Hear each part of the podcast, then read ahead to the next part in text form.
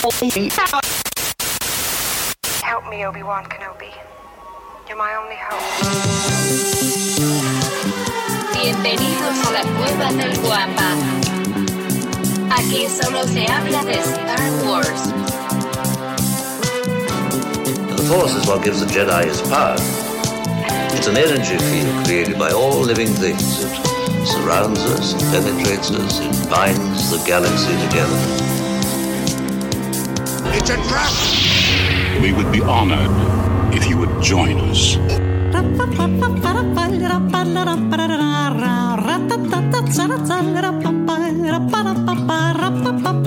¿Qué tal, mis queridos guampas? Bienvenidos al episodio 185 del podcast Hablando de Star Wars, patrocinado por la cueva del guampa.com, el santuario para todos los coleccionistas y, por supuesto, fanáticos de Star Wars. Y como es de costumbre para esta grabación, que por cierto se está realizando el 20 de agosto a las 7:17 de la mañana, se encuentran conmigo el buscador eterno de la luz, el criptógrafo del templo, mi querido amigo, por supuesto, también es su amigo, el George.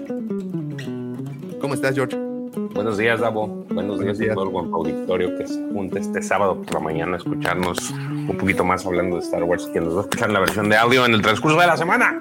Bienvenidos. Yo estoy muy bien, ¿y tú? Muy bien, bien contento. Ya te platiqué todos, todo, todos los motivos. La aventura. Hay que estar contentos esta mañana y pues el resto de la semana. Muchas gracias, George. Y bueno, también está con nosotros el mejor catedrático que ha dado la Universidad Autónoma de Coruscant.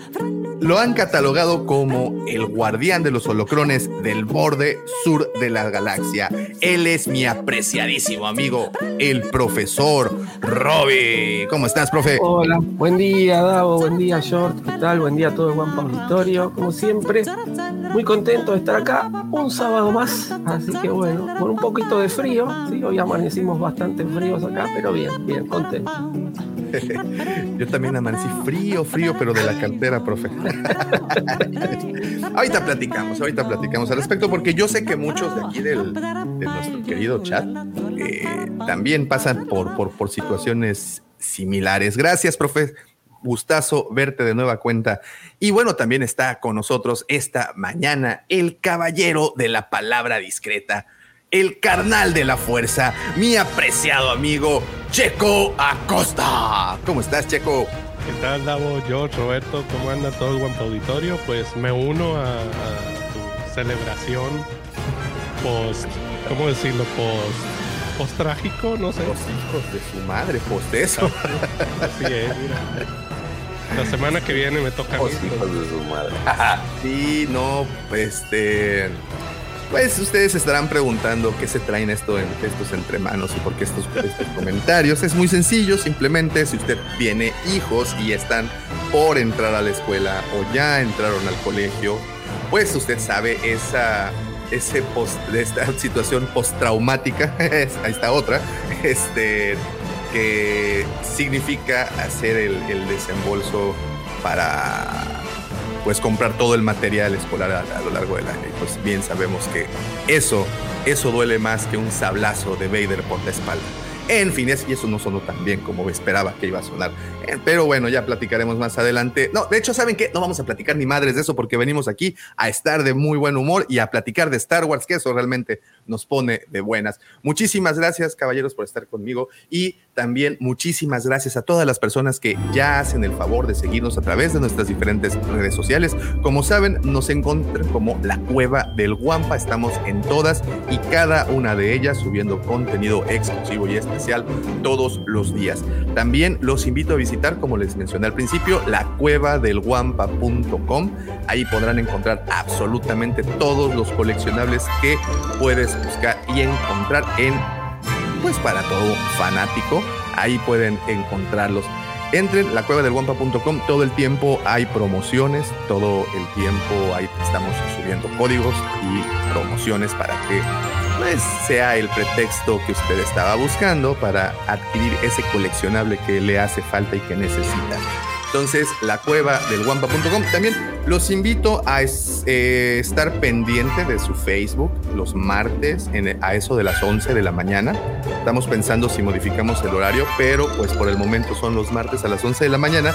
Estamos realizando estos directos desde la página de Facebook en donde estamos mostrando toda la nueva mercancía y obviamente aprovechamos ahí para hacer las promociones y que se queden ahí unos descuentazos y todo. Entonces han salido muy buenas ventas. La verdad es que yo sí les recomiendo que, algún día que estén en la oficina y no tengan nada que hacer, como siempre, este, pues a eso de las 11 de la mañana. ¿Ustedes a qué hora creen que es la hora más godín de la más así, no godín, más de perder el tiempo en una oficina? Ah, y vamos a poner un horario regular. Vamos a poner que entramos a las 9 de la mañana y salimos a las 6 de la tarde.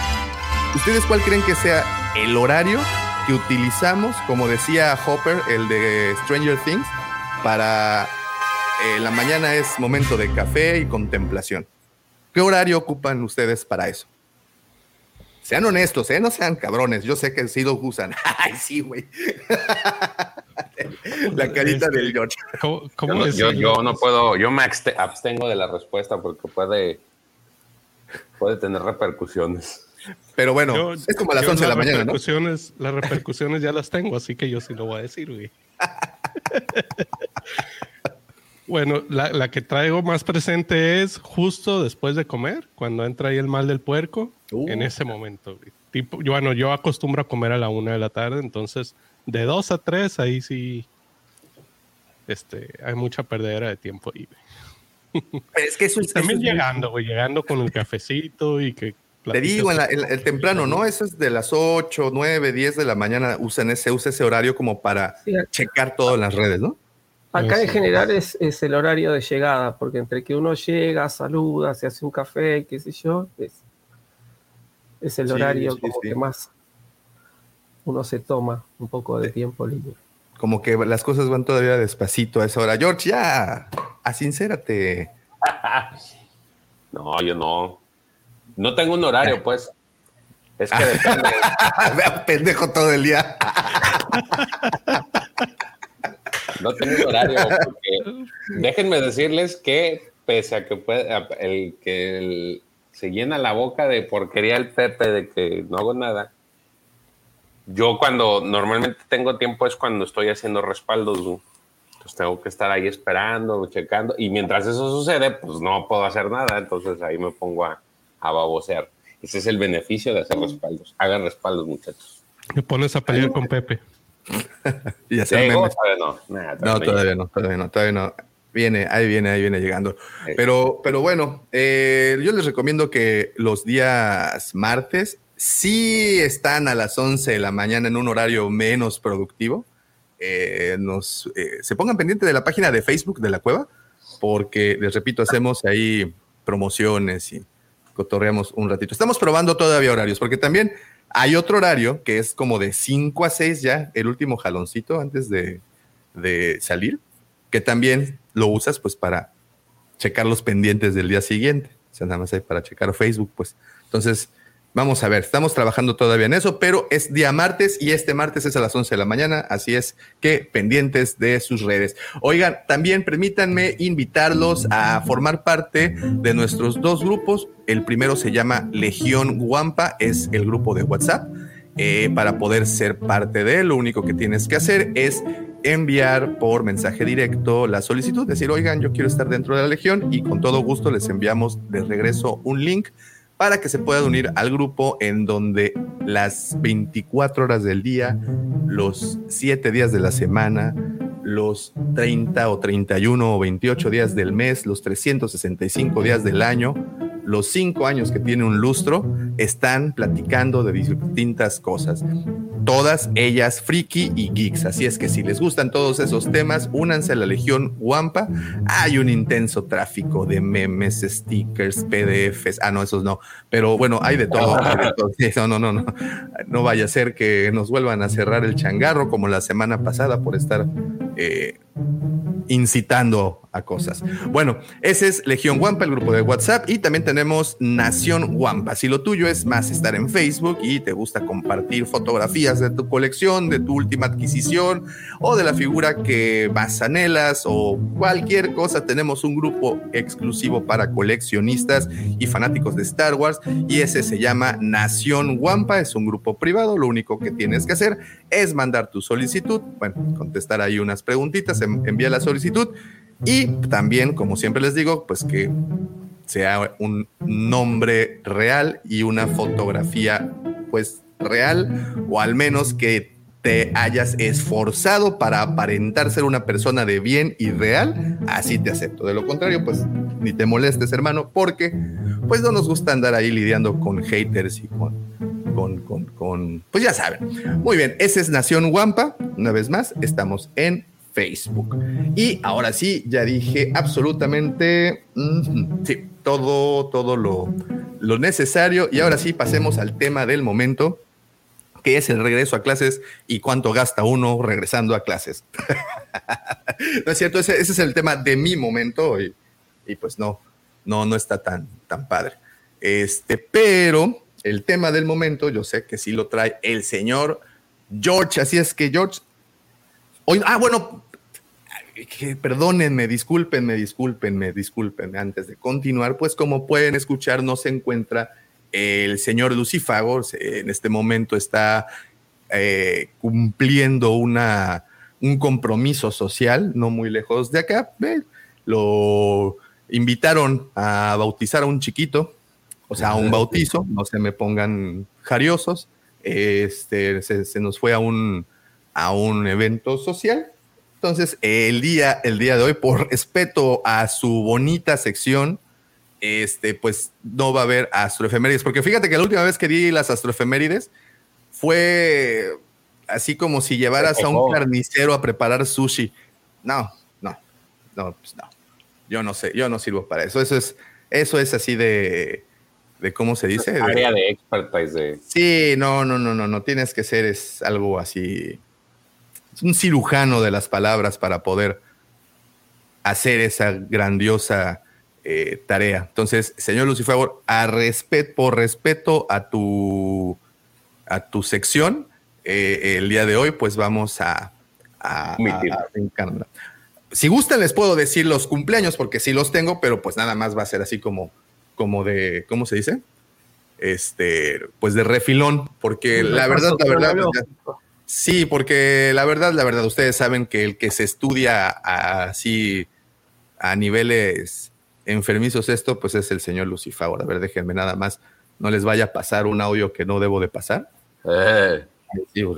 ok, aquí tengo eh, las fechas. El 22 de agosto, bueno, como dice el señor Lucifagor, estas astroefemérides corresponden de la semana del 22 de eh, agosto, que es día lunes, hasta el domingo 28 de agosto. Así es que son todas estas fechas a recordar esta semana. El 22 de agosto de 1971 nace Richard Armitage. ¿Lo ubican? Yo tampoco. Eso es que. Actor de cine, dice aquí. ¿Eh? Actor de cine que ah, hizo. pues, al Hobbit, en el Hobbit estuvo el batillo. ¿Quién fue? Es este Iron Escudo de Hierro. Oh. Es, no es este. ¿Cómo se llama? ¿El que sale en The Voice? No. No, veo. ya lo vi, ya lo vi, ya lo vi, ya lo vi. No, no, no. Escudo de roble, creo. Thorin, escudo de roble, ¿no? Era. Pues, Sí. Mira, tienen, pues, tienen, lo pueden recordar por, a ver, bueno, al menos yo lo recuerdo por Ocean's 8, donde recuerdan esta serie de películas Ocean's, Ocean's Eleven y así. Ah, bueno, la, de la femenina. Así es. También aparece en Alicia a través del espejo, Into the Storm, como bien mencionas, George, en la trilogía del Hobbit, ahí es Thorin, Capitán América, el primer Vengador, ahí es Heinz Kruger, eh, en Frozen da su voz para Steven. Eh, este, ¿Quién más? Y bueno, y en Star Wars, que es con lo que nos corresponde, aparece en la amenaza fantasma como un soldado de Naboo. Entonces, ese es el señor Richard Armitage. El 22 de agosto también. Acabo, acabo de buscar la foto y sigo sin saber quién es, pero bueno, está bien. Yo tampoco lo ubico. Richard Armitage, hola, querido guapo editorio, ¿cómo están? Muy buenas tardes ya. Guampa, ¿escuchas? Buenas noches. Pero, pero, oye, tarde, tarde, pero, tarde, pero bien combinado. Muy bien, Pepe. A huevo, güey. Haces este. Muy, muy bien. Me la, ah, no, ¿verdad? Este, Richard Armitage es el que salió en El Hobbit. Sí, lo estás tiene... leyendo también, güey. También ah, bueno, es que el profesor, el, Es que el profesor. a los 15 minutos. güey. Sí, es que lo último que escuché fue que el profesor dijo, es que no ubico a Richard Armitage. No, y tampoco, tampoco Nadie, no, no, terminé de ver el. Hobbit. Yo sí, luego tiene otra peli, otra serie que se llama Berlin Station, que está buena. Este es la vo- tiene voces también. En tus ojos parece se refleja el Wikipedia, Pepe. que- sí, güey, aquí está. Es que No, yo creo que pasa que- monitores, güey. A huevo, güey, sí, así, por un lado, por acá, güey, veo acá el este, la y del otro, lado el teleprompter. No, no, no, la verdad es que sí no lo ubico. Yo tampoco lo, lo, lo tengo así como muy presente. Digo, he visto todas esas películas que han, que han mencionado. Muy bien. El 22 de agosto del 2016 fallece Neil Hanvey. Cri, cri, cri, cri. Vamos a ver quién es Neil. Fa- Falta la gracia de Lucifago, güey. Pues es lo que dije. perdón, lo que perdón. es que de hecho lo estoy tratando de hacer para no dejar el gran hueco de las, de efe- efemérides, pero A ver, Lucifago lo hacía en pantalla, Lucifago lo hace dije. en pantalla grande acá y nosotros por un Pues ladito. porque se sabe las, las efemérides, güey. Yo, yo nada más estoy tratando de aquí de cubrir tantito. A ver, espérate. Deja ver primero quién es este güey. Hanvey. Eh, Neil Hanvey es. mm, mm, es este. Es un político. un senador de. No, este no es. Bueno, pasemos al que sigue. Pasemos ¿qué al que sigue? Bueno. Neil Situation. cumpleaños. A ver, Ah, no, este es otro. Este es Nail. ¿Nail Híjole, o loquito. Nail? Nail. Es, o sea, ay. N-E-I-L. Ese es Nail. Hanvey. H-A-N-B-E-Y. Y, y te corrige y te manda un partido inglés. No, aquí me parece un güey, pero como que está. eh, de- eh, Como en No. una cama, ¿no? sí, una cámara, güey, como que se está clavando una botella, güey. Ah, chinga. ¿Qué? Sí, güey. No. Neil Hamlin, eh, I'm with a champagne, que entró así como que a robar con una botella de champaña, güey. El, el güey que me sale es, es un zapatero, güey. Pero ¿cómo era el nombre, güey? Neil- Ah, mira, aquí está, ya lo encontré. Bueno, creo. Eh, Neil Hanville eh, was Star Wars. Ah, chin. Fue un fan de Star Wars que fue la primera persona en ver la película de Rogue One. Ah, ok, ya, ya, ya, ya, ya.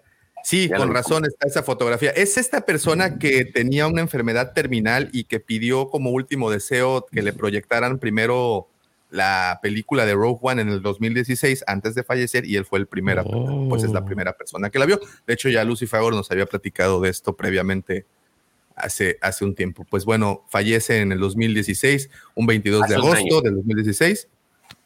¿Eh? Hace un año. Hace una. No, toda- apenas hace dos semanas estábamos hablando de Katie Johnson, Ah, sí, de, sí. de Kate, de la, la niña que es de, en la que se inspiraron para hacer a K2, KT, to- eh, R2KT, perdón. Y bueno, había mencionado Lucifagor a este señor. Neil Hanvey, descansa en paz, fallece un eh, 22 de agosto del 2016. Y bueno, obviamente lo recordaremos por ser quien vio por primera vez Rogue One. eh, pues, debido a que- de, fuera de Lucas. Así es. Muy bien. 23 de agosto de 1961 nace Alexandre Desplat. ¿Lo conocen? A ver, ¿cómo no lo conocen? ¿No saben quién es Alexander Desplat? Alexander, Un compositor. El compositor, sí, Sí, el, de- es- que, hace- el que hizo la película, el que hizo el soundtrack de la película eh, este Hotel Ya, ya Budapest. carga Wikipedia. No, Hotel Budapest. él, trabaja, él trabaja mucho de la mano con el director de, de Hotel Budapest, que hace ¿A películas. poco chi? Pinche vato conocedor, güey. Güey, tengo demasiado tiempo libre. Me queda claro. A ver. Hotel Budapest me gusta. Godzilla hizo, hizo la, la Es esta Hotel Budapest. Ah, Hotel Budapest es buenísima, güey. Gran Hotel Harry Budapest. Potter, El ¿Mande? discurso del rey. Gran Hotel Budapest. Gran Hotel Deadly Budapest. Hallows la 1, Deadly Hallows la 2. Ok. La saga, la, la- la saga de Crepúsculo. Ah, pues con razón sabe Pepe. Sí, güey. Por eso, güey. Por eso, güey. Este. Pero no veo nada de Star Wars. Río Místico. Güey, ¿qué pedo con Lucifer, güey? Te pasa telegramas, güey. Ni siquiera te pasa todo el teleprompter. No, pues es que esto lo ha hecho tres años, Pepe. Tú sabes que eso. Pues Algo no, se no, le tiene no. que quedar en la mente, güey. Alexander, pues tiene muchas películas, es muy buen compositor, pero no encuentro realmente en dónde. ¿En dónde trabajó con Star Wars o con algo parecido? Eh, nos engañó. Nos, él te engañó, Lucifago. digo. Lucifagor me hizo ver al Grogu que nunca Va- está. Vamos, vamos a, vamos a aventarle ahí un, este, un infiltrado.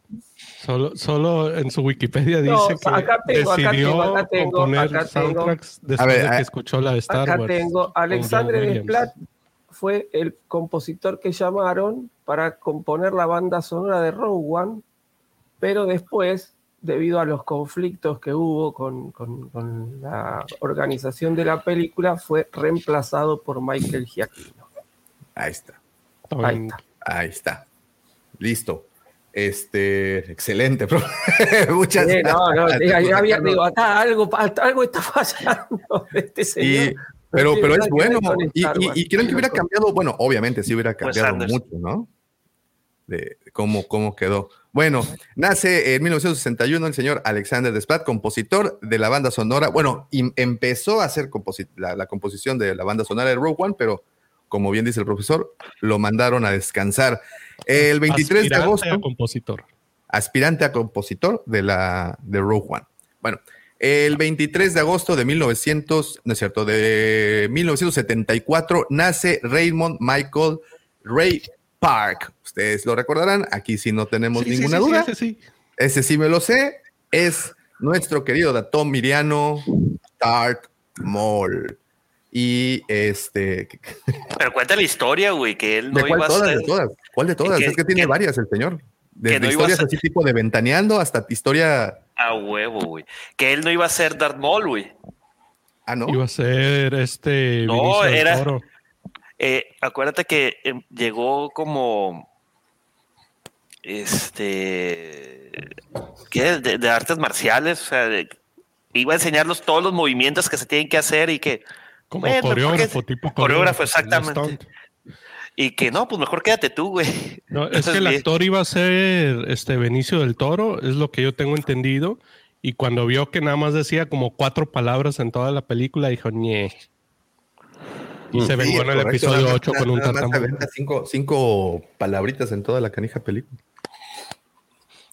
Ah, pues ahí tenemos entonces, es el cumpleaños de Raymond. Raymond. Oye, no, Michael no, quiso ser este Darth Maul, pero prefirió ser DJ, ¿no? Sí, El-. Dice, pues si no me hacen hablar, el vato ya hizo el personaje tartamudo para poder decir más cosas. güey. Sí, güey. Cobrar más. Cobraba por, por, le- por eh, letra este, pronunciada, güey. Exacto. Muy bien. En 1900 Sale en X-Men. 23 de agosto de 1991 se libera el Super Nintendo. Y yo sé que cada quien tiene alguna anécdota con algún Super Nintendo. Creo que es de las consolas más universales que han habido. Algo rápido a recordar. Eh, mi Yo le- Super Nintendo se lo vendí acá al Pepe. Yo fui a jugar, yo iba a jugar a casa de Sergio Super Nintendo antes de que me lo vendiera, güey. De hecho, no, se me- después- no me lo vendiste a mí, güey, se lo vendiste a mi hermano, güey. Oficialmente, mi hermano fue el que compró el Super Nintendo, güey. ¿Y recuerdas algún, algún juego que O- Mario Kart, güey, y el Street Fighter de- 2, se güey. al hermano. Los, de, y los de Super Star Wars, que yo recuerdo que eran bien difíciles, güey, ¿no? Es, es lo que recuerdo de esos juegos. no, no apareció también ahí el de X-Wing? No. No, ese, ese ya fue el Nintendo 64, el que salió en Rock Squadron. Oh, ok. Y también el de Racer, ¿no? El de el del episodio 1. Eso, es- eso es hasta, hasta el No, siguiente. No me acuerdo si fue para GameCube o para el 64. Yo no tuve 64, güey. En la casa fue, eh, de- fue de PlayStation y luego Xbox y luego PlayStation. Otra vez. Mira, Super Mario World, Street Fighter 2. Mario Kart, Super Mario Kart, güey. Ahí empezó, ahí, ¿verdad? Ahí empezó la división ahí, de Sí, familia. empezó Mario Kart, es correcto. No, Zelda empezó con el Street Fighter. bueno. No, no todo. eh, Super Mario Kart, güey, era más, es más universal que Street Fighter. Digo, Super Mario, el Super Mario Kart. Oh, papacito, discúlpame, pero está usted en un craso error, güey. Por favor, querido chat, hágame, hágame el favor de poner al señor Mendoza en su lugar. No, güey. ¿Cuál de los dos ¿Cuántas juegos? Mira, estamos hablando de? Star Wars, pero la realidad es de que tú podías sentar a tu sobrinita, a tu hermanito, a, a- a jugar Mario Kart, güey. Es más, a veces hasta mis papás se metieron a jugar Mario Kart. Street Fighter, pues le necesitabas tener un poquito más de noción del Pero, güey, botoneo. Street Fighter, güey, era el juego que todos queríamos tener, güey. ¿Por cuántas horas no Claro. dedicaste en tú, las maquinitas, tú siendo, tú siendo gamer, chamaco, puberto en ese momento, sí, güey. Pero yo creo que Ma- Mario Kart fue mucho más universal, es más, lo juegan más personas.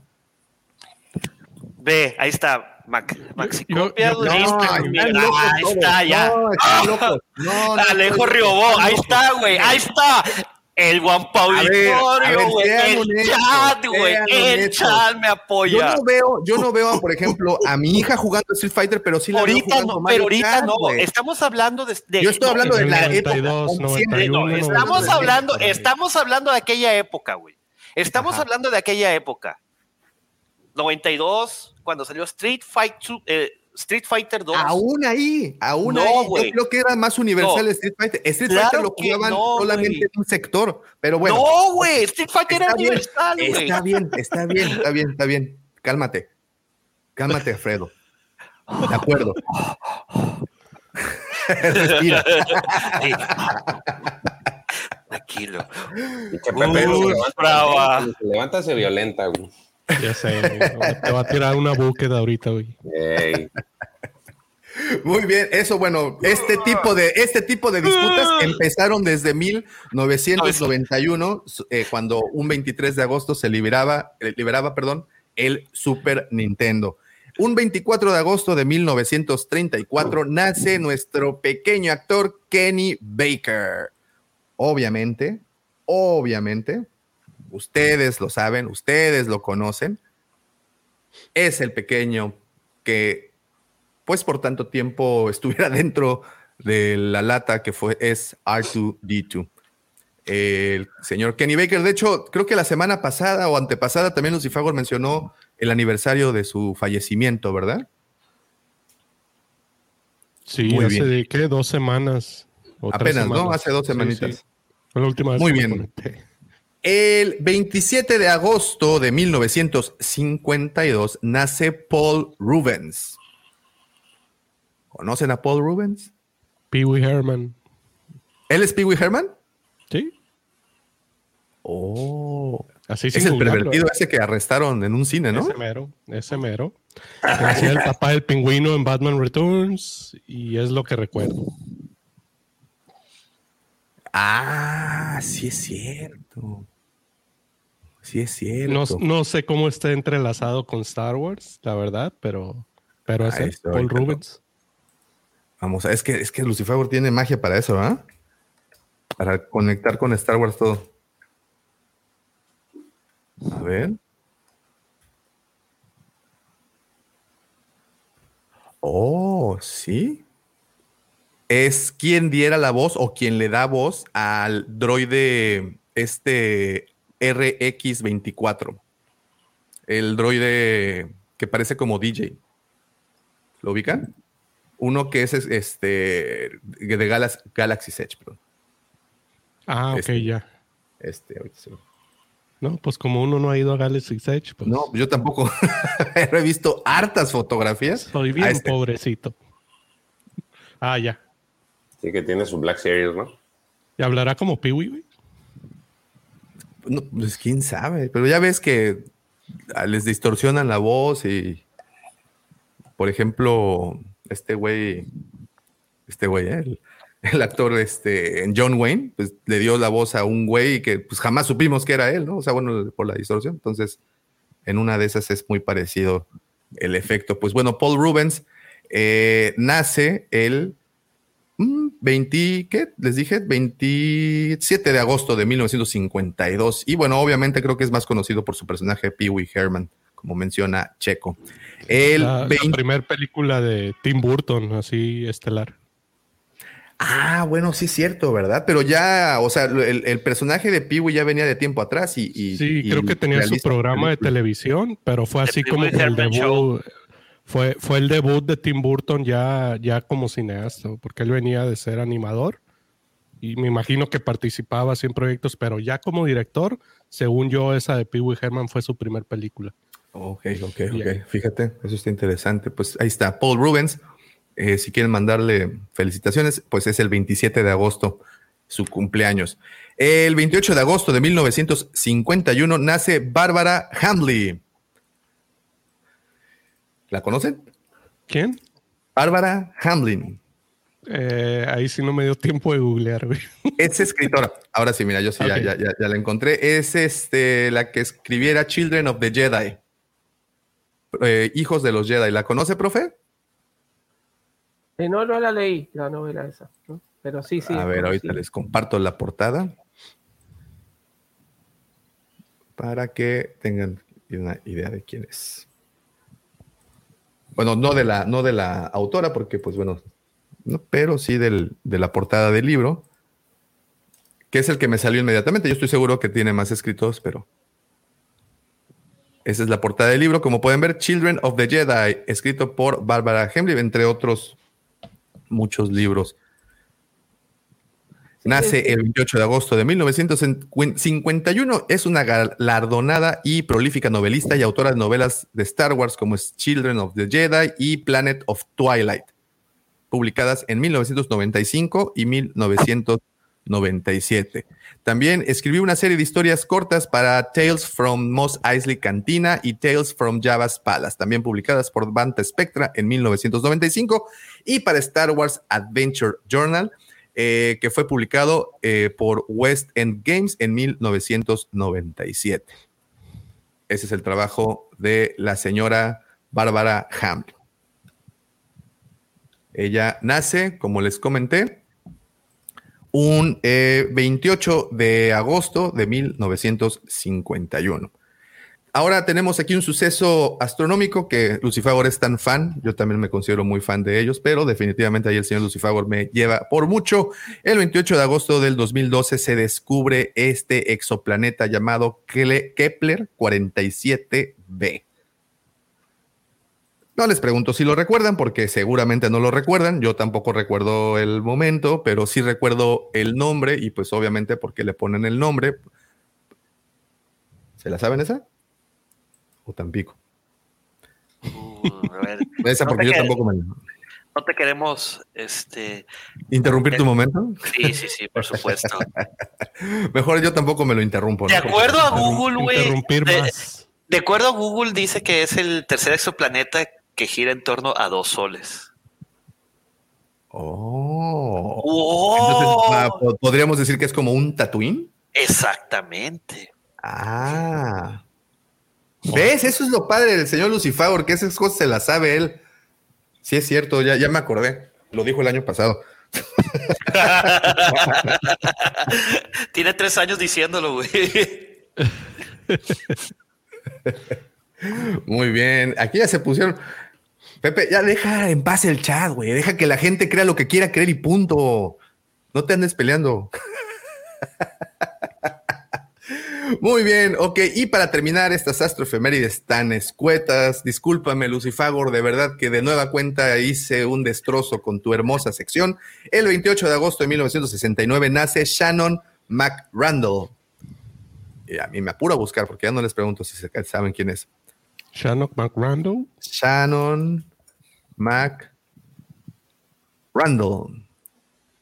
Shannon McRandall. ¡Ah! Con Ah, razón me mandó esa fotografía el otro día. Yo pensé que nada más me la estaba mandando por, por, porque así de mira, mira, mira. Es esta, a ver, se las pongo mejor. Es que no sé si se inspiraron en ella o cómo funciona el asunto, pero es Mary Jade. No, Ah, Mara sí, Jade, ya ese es otro.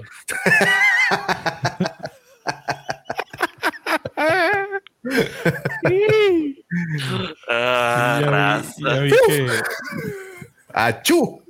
En fin. Saludos. Achú, me, recor- me recordaste el personaje de Robin Hood Men in Tights, güey.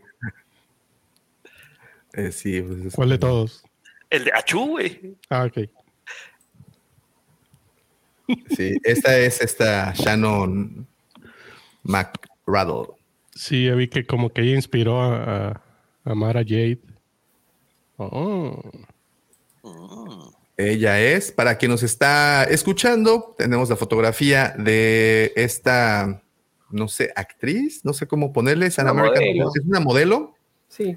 Es una modelo que la, la- la contrató Lucasfilm para una Insider y que hablaban de Mara Jade en esa Insider y, y la contrataron como para representar una imagen en live action del personaje.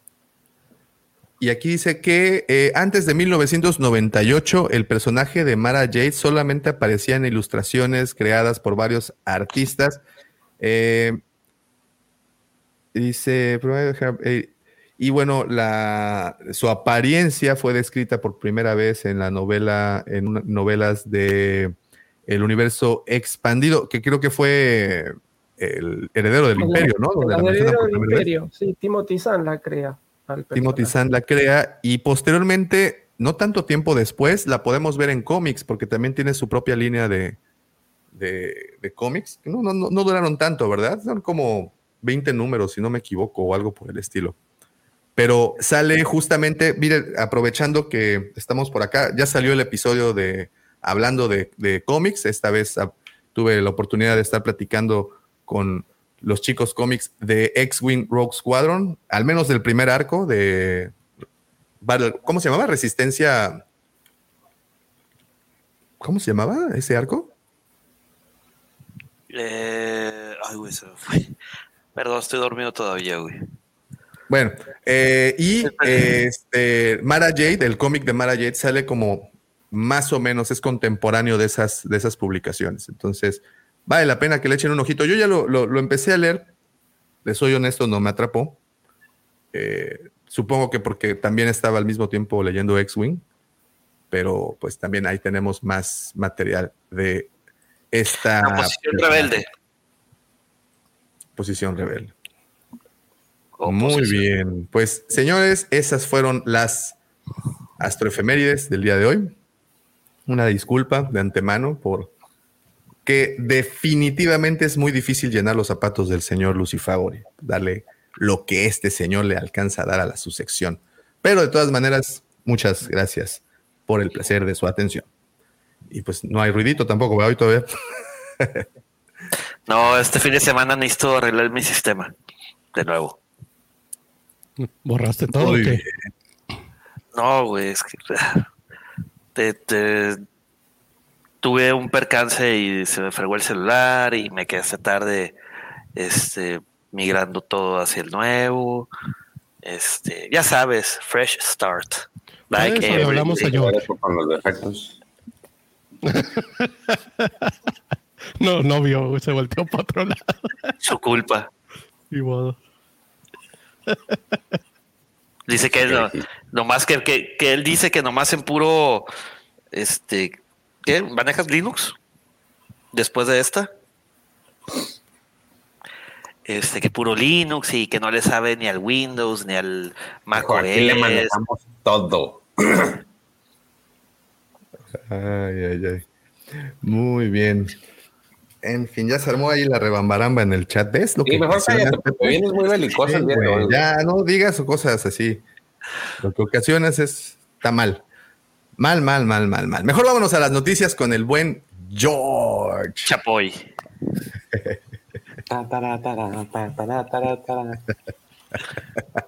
¿Ustedes habían escuchado de los totis? Y no me refiero a los, a los ¿Los a totis? ¿Habían escuchado de los totis? No. Bueno, de los totis, de los que tú dices, no. De los que venían en las piñatas de los niños, sí. Ah, bueno, pues resulta ser que en Estados Unidos hay esta asociación de juguetes, celebra cada año una premiación a los mejores juguetes del año. Y resulta ser que los juguetes de Hasbro están nominados.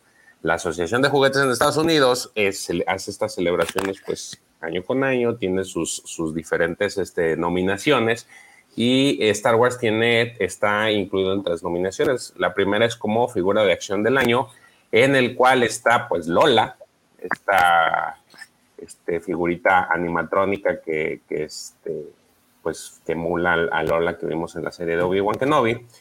Está el, el juguete de para la nominación es Grown, Grown Up Toy of the Year y está el sable de Cal Kestis, este bonito sable de Legacy. Este, y para juego del año está este pues juego que se llama Star Wars Villainous.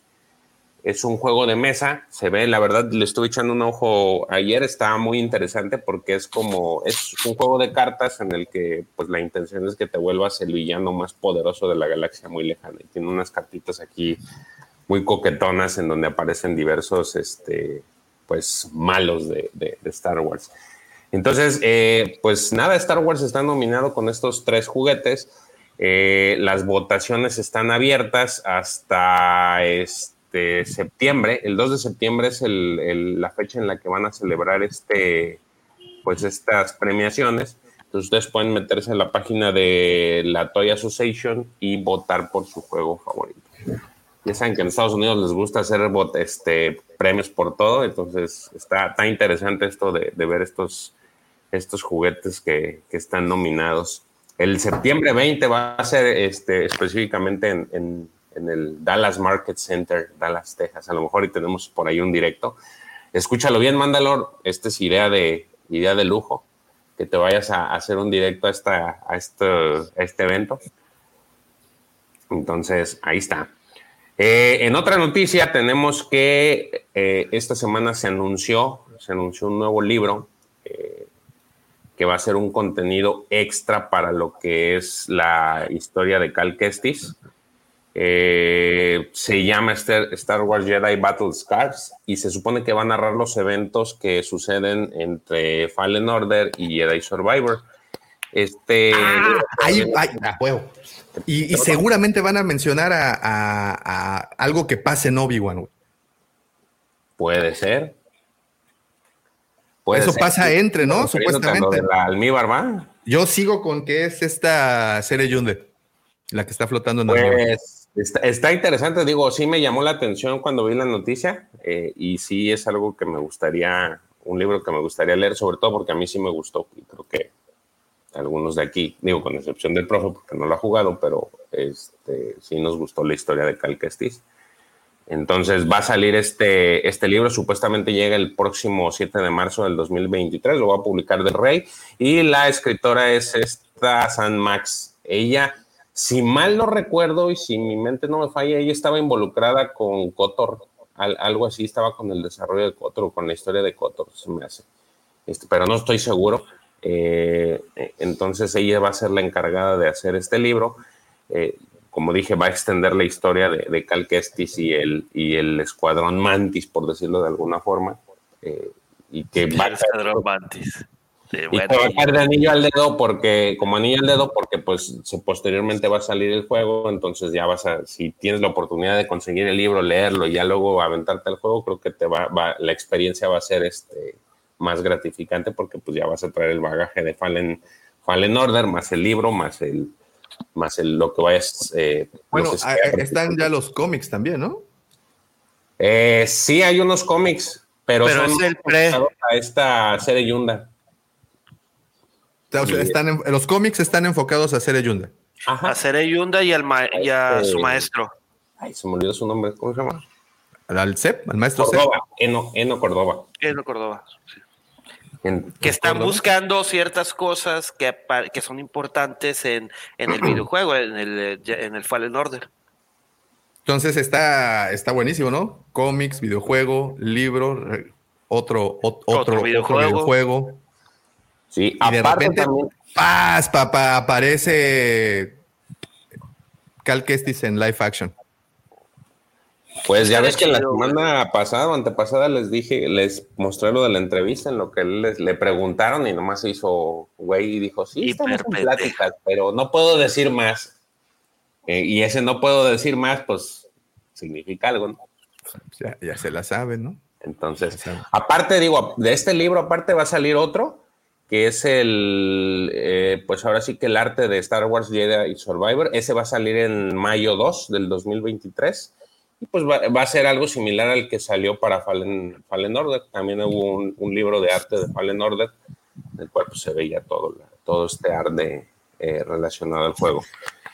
Eh, otra noticia es, este, ustedes ubican a Butch Harman. Si no lo ubican, yo se los voy a ubicar rápido. Él fue el creador de los Padrinos Mágicos. Este, y él es una persona que está muy activa en Instagram, entonces decidió publicar, normalmente publica diseños que él hace, y esta vez se le ocurrió publicar pues un arte de, del Obi-Wan Kenobi. Este, Ah, ¿no es esta, verdad? no, ese, ese no es. Perdón, perdón, perdón, perdón. David. Publicó un arte de, de Obi-Wan Kenobi. Digo, se me hizo chistoso y curioso ponerla porque pues, es, es un artista que ya, ya realiza algo de productos. La verdad, se me hizo agradable a la vista. No sé ustedes qué les parece. Eh, le quedan mejor los dibujos al señor Calzada, güey. Mucho mejor, güey. No, pues es que pues es... es- El pues es- ¿Por qué pues, luego, luego comparar y luego, luego andar tirando? No, di- no dije que estuviera güey. oye, Pepe, lo único que te dijo, lo único que preguntó, lo único que preguntó George la fue eso, güey. que fueras de hocico y tiraras tu celular y se te cayera el trompo. No, no tuvimos la culpa, güey. Desquítate con, desquítate con el trompo, no con nosotros. Neta, güey, golpes bajos, güey. George Bueno, él publicó esta les- imagen. George les preguntó qué les parece, güey. Nada más era, me, me gusta, no me gusta. Está No, bien. No, no, no, pues el señor Calzada es más chingón que este, güey. Por cierto, creo que este hay que mandarle todo las buenas fu- la fuerza porque creo que tiene COVID, güey. ¿A quién? ¿El Puis? ¿El Puis? ¿No viste? eso? Ah, pues, no, no. sí, no güey, sabía. ya es- este publicó en su en su Insta. Ah, tú hablabas de Puis Calzada. Pues te mando una. Pensé que era alguna, algún este. Cabrón, no, si lo estoy diciendo el Puis Calzada, el señor Calzada, el señor Puis El Calzada. señor güey, Calzada, no, dijiste el señor Calzada, dijiste. El señor Calzada, el señor Puis Calzada. No, no, no, no, el Puis, Puis, No, saludos. cuando, se, cuando se refirió al, al dibujo, nada más dijo el puis y ahorita ya especificó que era calzada. No, dije el señor Calzada. No, dijo el señor Calzada, de hecho, Señor por eso, por eso empezó señor la, Calzada, por eso se... empezó la, la bombardeada. Eh, Ah, no, no sabía lo del Puis. Si nos está escuchando, hermano, mejórate. Estamos aquí echándole toda la, todas las ganas. Unos saludotes también al Franco y a tu, y a tu esposa. A mí sí me gusta, está, está, está bonito. Y los padrinos mágicos, producto de Disney, ¿no? O- No, es de Nickelodeon. Nickelodeon. No, son los otros güeyes. Phineas y Ferb son los. Los de Disney son Phineas y Ferb. No, estos son de La, Nickelodeon. la neta nunca me gustaron esas caricaturas ni para, para los niños, güey, porque pues no, güey, eran caricaturas donde los niños hacían un chingo de travesuras y se quedaban que las travesuras es, estaban bien hacerlas, güey. Sí, no, pues estaba cabrón, güey. ¿Tú crees que Baby Griller los voy a dejar que vea eso? No, puro Beavis y Pues, cierto, güey. ah, Si lo vas a hacer, hazlo bien, güey. Ayer, Eh, ayer Alejo me creo. recomendó este, Alejo Riobo me recomendó, Riobó, me recomendó la película de, de las tortugas ninja que salió en Netflix. Oye, Está buena. Sí, no la había visto. Sí está chida, güey. Pues eh, trae una Pues, temática chida, se mueren todos, eh, este, están en un futuro posapocalíptico y se, se mueren todos y nada más queda vivo este Casey Jones. Bueno, lo salvan a Casey Jones para que regrese al pasado a reparar las tonterías que, que sucedieron en el pasado para que el futuro cambie. Está, ayer no la acabé de ver, pero hoy la voy a terminar de ver, pero lo que llevaba sí está interesante. Digo, las... Ah, mira, es bueno saberlo, güey. Pero la historia está chida. Este, es como el cómic de Ronin, Ah, Es que de no las leí ninja. Está bien chingón, güey. No, no lo he leído. Matan O a tres tortugas pero, pero ninja. ahí, ahí, se- ahí, ahí queda vivo Mike. Pero un, ah, que la No, chingada. no. Neta, güey, spoileando. Ahí vas a empezar. Pepe, cálmate. Ah, tú también andas spoileando, güey, no manches. Yo no dije ningún spoiler. que mataron a tres tortugas, güey. Eso no, No, se es que ese, eso es lo que así es, lo anunciaron cuando iban a empezar ese cómic. Y de hecho, no sabes quién sobrevive porque trae todas las armas y en, en los cómics las tortugas no traen el distintivo, güey. Ya es de que en, en las caricaturas traen en el, en el cinturón, traen la letra de, de qué tortuga es. Aparte de los colores y demás. El cómic es en blanco y negro y no traen distintivo. Entonces, No, habiendo hecho pero, eso. pero sí, ahí, ahí sí sobreviven una tortuga, acá ninguna. güey. O sea, está ch- eh, el, el comienzo se me hizo chido y la voy a acabar de ver porque sí, sí, me, sí me agradó. También me lo habían dicho mis morros. Oye, sí, papi, está bueno. Ayer estábamos jugando y en el cotorreo salió ahí. Oye, sí, sí, está muy bueno. Me dice mi hija, está muy buena la película, sí, hay que verla. Ah, bueno. no se diga más. Ey, sí está, está entretenida. Pero bueno, este, ahí estaba la, la imagen de Mr. Mr. Obi-Wan Kenobi versión Padrinos Mágicos. Es, también se presentó otra noticia que, eh, bueno, Entertainment Weekly les hizo, bueno, eso lo vamos a dejar al final. Eh, hay una, esta no es una, es como una nota ya que se hizo en algún momento, eh, la hizo la NASA, pero vamos a ponerla porque tiene que ver con Star Wars. Resulta ser que eh, investigadores de la Universidad de Western Ontario en Canadá lograron completar este mes lo que se conocería como la primera teletransportación holográfica internacional. Este, esta pues es una combinación de hologramas y teletransporte que la bautizaron como holoportación. En su madre, ya hasta le pusieron nombre para, para, para patentarlo. Eh, el proceso de holoportación consiste en crear una imagen holográfica a través de una cámara especial. Esta imagen holográfica de un sujeto se envía a otro usuario ubicado en otro lugar por medio de hololentes o hololens, como se les dice en, en inglés, y puede ver al primer sujeto en su entorno como un holograma. Lo mejor de esto es que si ambas personas utilizan estos dispositivos pueden interactuar entre sí como si estuvieran en el mismo lugar. Eh, Adam Sirek, que es el profesor de Western Space, es una de las empresas que participaron en el experimento y explicó que lograron con éxito holo teletransportar a una persona de Alabama a la ciudad de Londres en Ontario, Canadá, y a continuación cada uno de los estudiantes del proyecto pudo teletransportarse instantáneamente en forma holográfica a Huntsville en Alabama. Este, como les decía, este proyecto no es la primera holoportación que se hace, eh, ya que hace unos meses, en abril del 2022, la NASA hizo esta misma pues eh, holoportación, pero de un médico a la Estación Espacial Internacional, eh, convirtiéndose en el primer holonauta. O sea, si bien esta no es la primera, sí es, digamos, que la primera fuera de lo que es el, el tema gubernamental, que es pues la NASA, ¿no? Entonces, como ven, está, está interesante. Esta Mucho, mucho. La verdad es que creo que ah, no, no sé si le estamos dando la suficiente importancia a este tipo de, de, de tecnología, porque creo que si en algún momento vamos a tener oportunidad de viajar en un inicio a otros planetas, esta va a ser una tecnología que nos va a llevar a hacer eso. ¿Por qué lo digo?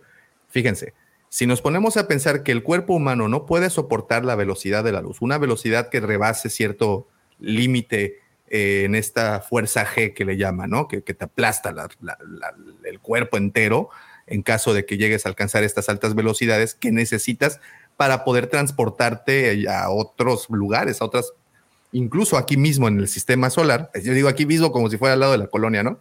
Pero aquí, aquí en el sistema solar, el poder transportarte a Marte, Júpiter, alguna de las lunas de Júpiter, pues lleva, lleva bastante tiempo. Entonces, yo creo que parte de esta tecnología se va a usar para poder, como, como ya, lo, ya lo hicieron, lanzar estos, este, como estas avanzadas de donde puedas eh, hacer, pues no sé, bases. Entonces mandas droides, literalmente, a hacer algo y entonces crean ya lo propicio para que el hombre pueda llegar. Creo que va a ser esta tecnología que estamos viendo acá, va a ser muy importante en un futuro para la conquista al menos del sistema solar. Hay una serie muy buena, se las recomiendo, son libros también, eh, pero vean la serie porque visualmente es muy rica. Se llama, eh, ay, se me olvidó de estas personas que ya conquistan Marte. Híjole, este, se me olvidó. De, ¿cómo se llama? Que el, la humanidad ya, ya conquistó Marte. Ya, ¿Cuál? Expand. Se llama For All Expand, Gracias, profe. Expans, oh. de Expans. Ah. La ah, expansión. ¿no? ¿Perdón? Está en Prime, ¿no? En Prime Video. Está en Prime, sí. Está en Prime. Y bueno, fue del canal Sci-Fi en su momento. Eh, véanla. Muy, es ciencia ficción, más, más ciencia que ficción realmente. Y ahí te manejan una teoría de cómo puede el hombre viajar a altas velocidades. Pero yo creo que eh, esto, esto va a ser lo que realmente nos haga llegar y nos haga ir avanzando al menos dentro del sistema solar. Entonces, sí, está bien interesante eso. A mí me gusta mucho este. Sí, ya eh, se han presentado varias cosas eh, relacionadas con lo que, pues los principios que utilizó también Star Wars en su momento. Por ejemplo, me, me recuerda el año pasado que en ahí en los, este, en los países árabes construyeron una, un speeder, una, una moto speeder y este iba a salir a la venta. De, hecho, no, no, me acuerdo por qué no pusimos esa, esa, nota, pero sí estaba interesante. Este, entonces no es lo único, digo, muchas cosas de las que vemos plasmadas, y, eh, no solamente de Star Wars, sino del cine, vemos cómo a futuro pues estamos llegando al tiempo en el que se están presentando, ¿no? Este, me recuerda también mucho eh, Back to the Future, que hay algunas cosas que, que ya que en ese momento pues las planteaban y, ahorita eh, pues ya son una realidad, ¿no? Entonces, pues ahí está. Ya muy pronto vamos a tener estas, este, estas proyecciones, estas holoportaciones que mencionan. Y ya nada más para terminar, esta era una nota que no traía considerando. Espérate, espérate, espérate, espérate, espérate, espérate. Imagínate hacer una transmisión en holo, ¿qué? Holo transmisión. Holoportaciones, güey. Estaría mame lounge. Sí. Y ya nada más para terminar, eh, la, eh, güey. Sí, güey. Sí, güey. esperaba una, una reacción como que, wow, güey. Sí, qué chingón, güey. Imagínate, güey. Tener aquí el buen auditorio, cabrón, así como literal, un auditorio, güey. Pues justamente hoy vamos, miren, justamente hoy, como pueden leer en el tema, vamos a hablar del Consejo Jedi y pues algo así propone Pepe, ¿no? Cuando no es cuando los Jedi se estaban dándose en la madre ahí con, en las guerras clon, este, pues se presentaban como el señor Pepe quiere que nos presentemos ahora. Sí, a él le serviría mucho para que no, no se cayera, güey. Nomás presenta, se presenta con holoportación en su trabajo y ya. No entendí tu punto, güey. Pues así no te vas a partir la madre, baboso. ah, ya. Qué fuerte. Ah. ah, sí, sí, buen punto. Güey, en vez de que digas, güey, qué chingón, güey, que no te pasó nada y la madre, no, a la chingada, güey. Pues es que tú eres Juan Camaney, ¿no? O sea, yo no esperaba que te pasara nada. Pues eres Pit Pistola, Highlander, el inmortal, güey. El, el Revenant. El Revenant. hierba mala nunca muere, güey. El renacido. Eso de mala lo pondría a discusión. Hierba, hierba. Okay. Bueno, ya nada más para cerrar. Eh, Entertainment Weekly le hizo una entrevista a John Favreau y a Dave Filoni eh, y en la plática salió el tema de los cameos y ellos, pues su cameo soñado sería George Lucas. ellos Uh, quisieran, este, Maker. eh, comentaron que la circunstancia pues resultaría altamente improbable porque este pues el Yao tuvo una participación, de hecho dicen tendría que ser como el hijo del varón Papanoia o algo así.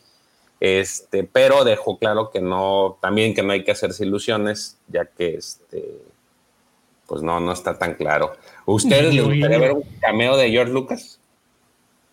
A mí me Sí, gustaría. claro. A mí me gustaría ver a Lucifagor despotricando por el cameo de John Lucas. Mira, ya. ¿A quién tuvieron que traer para salvar a la producción? Tuvieron que traer al mismísimo Lucas para salvar. Sí, también lo escucho por aquí. Taladra su. Sí, sí, Sí, sí. eso, eso estaría Déjenme a ¿eh? Lucifagor en paz, muchachos. Ah, Ahora sí, tú muy zen. Llegas a incendiar el changarro y ahorita sí. Ah, dejen no, yo paz. soy Team Lucifagor, güey, usted lo sabe. Ponle un oxo, pues. Sí, tal calor. La verdad que no, no no. creo que Lucas. Ponle la roja. participe. Él- Vieron que él anda medio, medio enojado con todo lo que está haciendo Disney. Sí, yo creo eso, de Sí, que, no creo que- está- más que nada no porque tenga que hacer un personaje en particular, porque si aparece de fondo, caminando, lo que sea, con eso alcanza, pero me da la impresión de que no, no se va a prestar a hacer una cosa. Profe, usted ya ve que ha salido en las galerías este Lucas que de repente llega a los stage y ahí lo saluda. ¿Usted cree que lo haga más por, por cumplir la su agenda de, de- de- de aparecer o, o por de veras porque sí lo hace por, con gusto? Pues yo creo que es por camaradería de Filoni, ¿no? Sí, yo creo que va a haber, porque, a ver, Filoni es medio como su discípulo, ¿no? Entonces capaz va, lo va a visitar, va a ver un poco en qué anda, pero de ahí a, a decir participo del, del proyecto, como haciendo un cameo y qué sé yo, lo veo medio difícil. Yo, si me permiten, yo creo que está en la nómina de Disney, güey, que está como, pues date una vuelta nomás para, para que te des una vuelta, güey, ahí y, y emociones a toda la raza, güey. Porque al final del día sigue siendo George Lucas, güey. O sea, The Maker. Ahora estaría interesante saber, como tú dices, si está en la nómina de, de Disney, pero porque Disney lo metió o porque cuando vendió dijo, ah, bueno, pero te lo vendo, pero yo tengo que estar de alguna forma inmiscuido, aunque sea ir a aparecer y decir hola. Eso está interesante. Habría que ver, claro, eso habría que ver. Porque ya ven que este no da un paso sin guarache. Entonces, sí, sí, estaría interesante. Pero bueno, a, mí sí me gustaría verlo. A, mí, a mí sí me gustaría verlo ahí. Oye, y nada más rapidísimo, hablando de estos dos, eh, estoy viendo o reviendo la, la- la serie de Sopranos y John Favreau aparece súper chavito en esa serie. Entonces, Güey, John Favreau, güey, tiene un ching, tiene una película pre- que es como la de Hangover, güey, que creo que ya hemos Swingers. platicado de ella. se llama, sí, con, con este Vince Vaughn, ¿no? No me acuerdo si sale, sale Son pero sale Christian. Slater, güey, sale esta, creo que Cameron Díaz también sale, güey.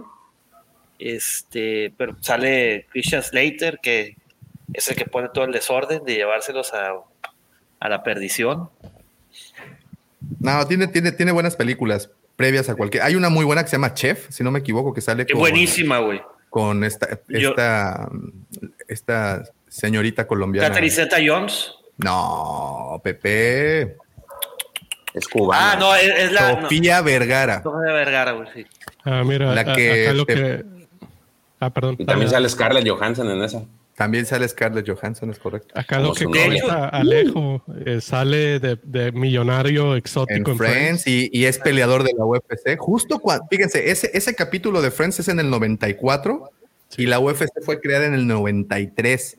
Entonces, apenas la UFC estaba, era como algo todavía muy underground.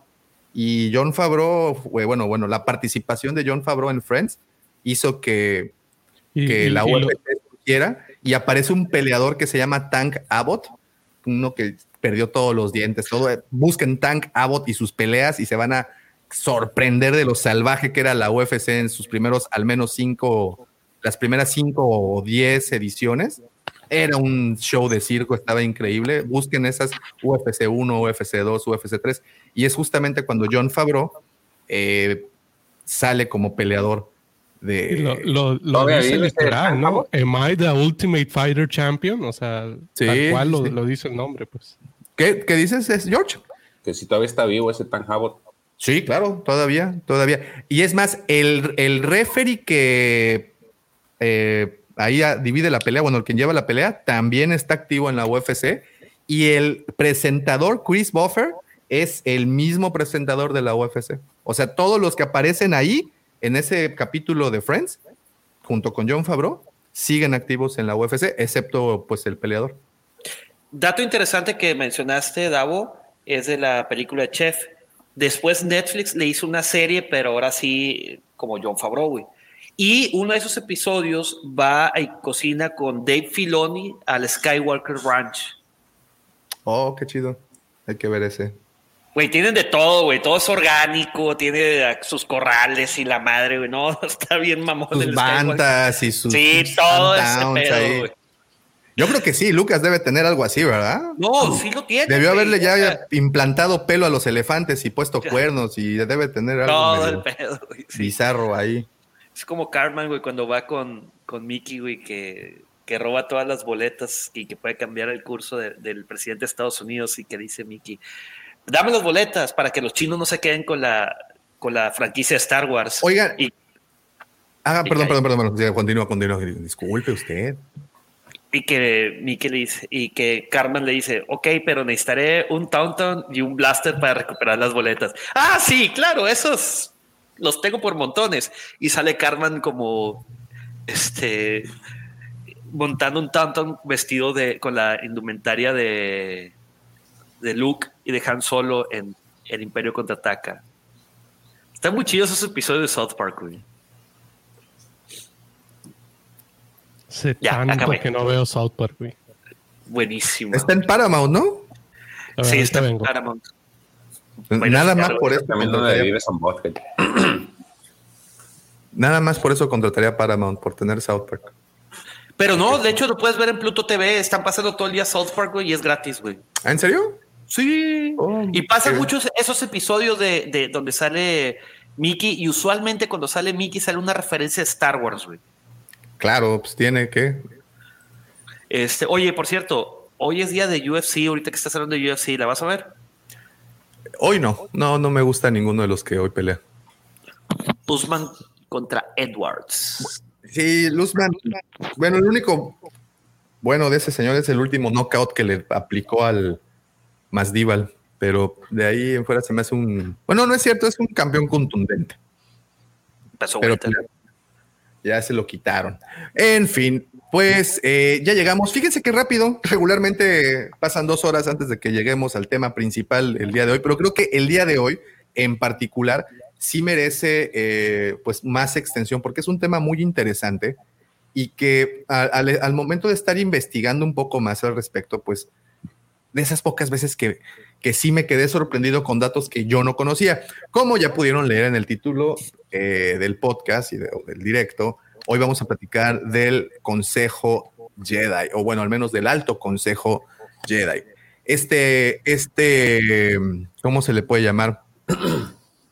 Pues esta institución que era como primordial para esta orden y durante el mandato de la Alta República, pues bueno, se, como ustedes saben, se reunía en la torre suroeste del Alto Consejo en el Templo Jedi, esto en Coruscant.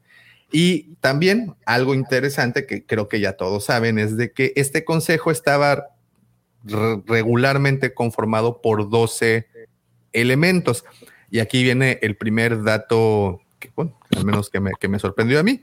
El Alto Consejo estaba formado por 12 sabios y poderosos maestros Jedi.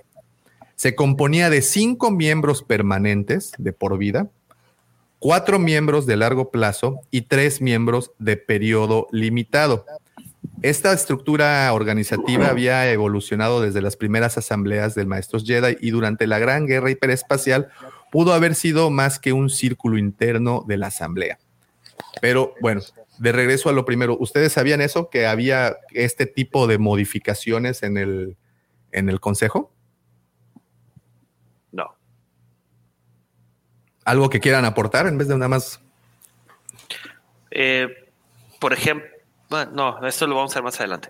Traigo, traigo un par de En notas. el, en, ahora, en el, eh, ahora que salió toda lo de la era de la Alta República, yo les decía que había una, estaba una tipificación en nada más de, de- de posiciones, como que el, organi- el organigrama empresarial de ese consejo era manejar tres gran maestros, grandes maestros, y a partir de ahí los maestros, porque eso según yo no se ve en, en las precuelas, o sea, todos se conocen como maestros, y aquí sí, sí está bien definido el nombre de gran maestro.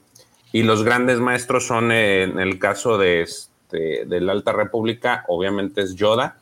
Está también otro maestro que se llama Laru, eh, que es, pues, parece un pterodáctilo, ¿no? Tiene, es de la, se llama la raza es Anx, pero tiene así como la cabeza así larga, como una, una, una especie de cuerno. Y otro que se llama Protrivira. Ellos son este, los que conforman el, eh, este grupo de tres eh, grandes maestros.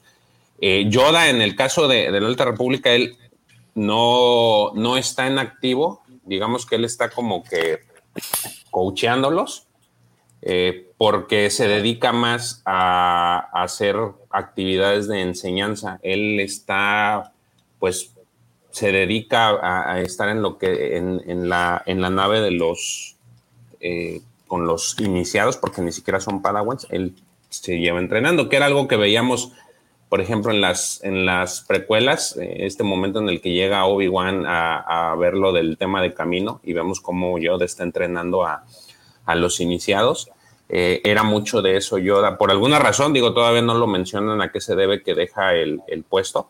Eh, digamos que lo, lo deja alguien encargado, que es una, una maestra moncala que se llama Frushin. Y él es el único que, que está. Ahora no todos, eh, de ahí, a partir de ahí, de esos tres grandes maestros, ya toda la demás tipificación está como maestros. Pero así como tú lo dices, no, no estaba. Eh, me imagino que en algún punto se modificó. Eh, George, ¿tú sabías que a Oppo Ranc- Rancisis, ¿quién lo entrenó? ¿Quién entrenó por Rancisis? Que es de, de- de- de la Alta República, es este Yaddle. Yaddle. También Yaddle. sale, fíjate que eh, eh, Yaddle sale en, el, en la Alta República, pero también como que se avienta su año sabático, eh, porque no Sus está- años, güey.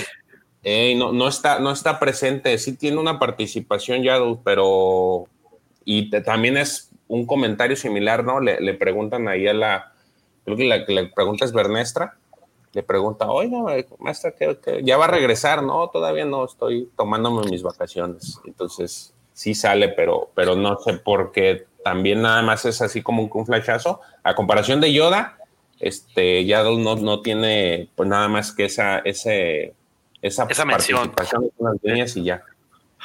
Por cierto, amigos, ahorita que está hablando George de la Alta República, vayan y vean su canal en el Arco Kyber. Está muy bueno el, el video de ayer que subiste, George, que, curiosamente seguimos hablando hoy, pero ya en, en- épocas de, eh, de la caída de la República. Está chido, güey. Kudos. Sí, ahí está lo que dice el Davo, te das cuenta de cómo, pues sí, había muchos cambios. En el caso de- de la Alta República, pues se debe a circunstancias mayores, ¿no? Pero, pero es eso que decías, ¿no? Está interesante, de que tres, tres, tres, son cinco permanentes, cuatro qué? Ahí va, de nuevo. Eh, Cuatro eh, rotativos y, y, este, Era- tres de tiempo limitado. Cinco permanentes, cuatro, como dice Pepe, de plazo largo y tres de periodo muy limitado. ¿Quiénes serían los cinco permanentes? Yoda. Bueno, yo de uno. Yoda, Mace Windu, este, Kiadimundi. Kiadimundi. No sé si. Pues yo creo que casi, todos los que no, entrenó. A ver, yo ese eh, Mira, entra ahí. si, si tuviera que elegir uno de esos, tendría que ser, ah, como va la historia, tendría que ser este Yoda, Oppo Rancisis y este, el que se me hace chistoso, el Kermian, ya el Proof, porque eso- esos están desde ahorita, desde los, los tiempos de la Alta República. Y de ahí yo creo que se repartirían a lo mejor Mace Windu y el y otro, no sé, puede ser este ¿Listo? Kiadimundi. Ah, ahorita ¿Qué- les digo, miren, aquí lo tengo. Fíjense, fíjense, vean, vean- vean qué bonito está esto. A ver. Aquí están todos. Y Eh, están, se quedó tra- ya. y a ver. Eh, ¿Qué libro es? ¿Eh? ¿Qué libro ponle es? grande tu imagen. Mejores lecturas para el baño. Tomo dos. No, para buscarlo, es que según yo lo tengo, güey. Ah, ok, ya. Ya. Sí, ahí lo tengo. Se llama The Visual. Encyclopedia. Ah, espérame, déjame, déjame lo busco aquí, güey. Bueno, eh, los que vemos al menos en las precuelas, que nunca se movieron de ahí, es Yoda, Mace Windu, Plo Koon, Kida Mundi y Sasse Thing. Esos cinco fueron los que no cambiaron de, de episodio 1, episodio 2 y episodio 3. El, Yoda, el último lo, lo mencionas de nuevo, el último. Sí, es, es Yoda, Ajá, sí. eh, Mace Windu, Plo Koon, Mundi, Plo Koon. Kida, ajá, Kida Mundi y Sasse Thing, el que tiene... Ah, ok, ya, ya, ya lo. Sí, ¿Qué sí, página sí. es, Davo? Es, es Aquí de lo voy los que no, se, lo se voy a el mandar. plato. La este, 54. Sirius, ¿no? Ok. Así es. Y bueno, en el, en el episodio 1 teníamos a siete, eh, de los cuales, este, bueno, vimos a Yaddle, lo conocimos en el episodio 1.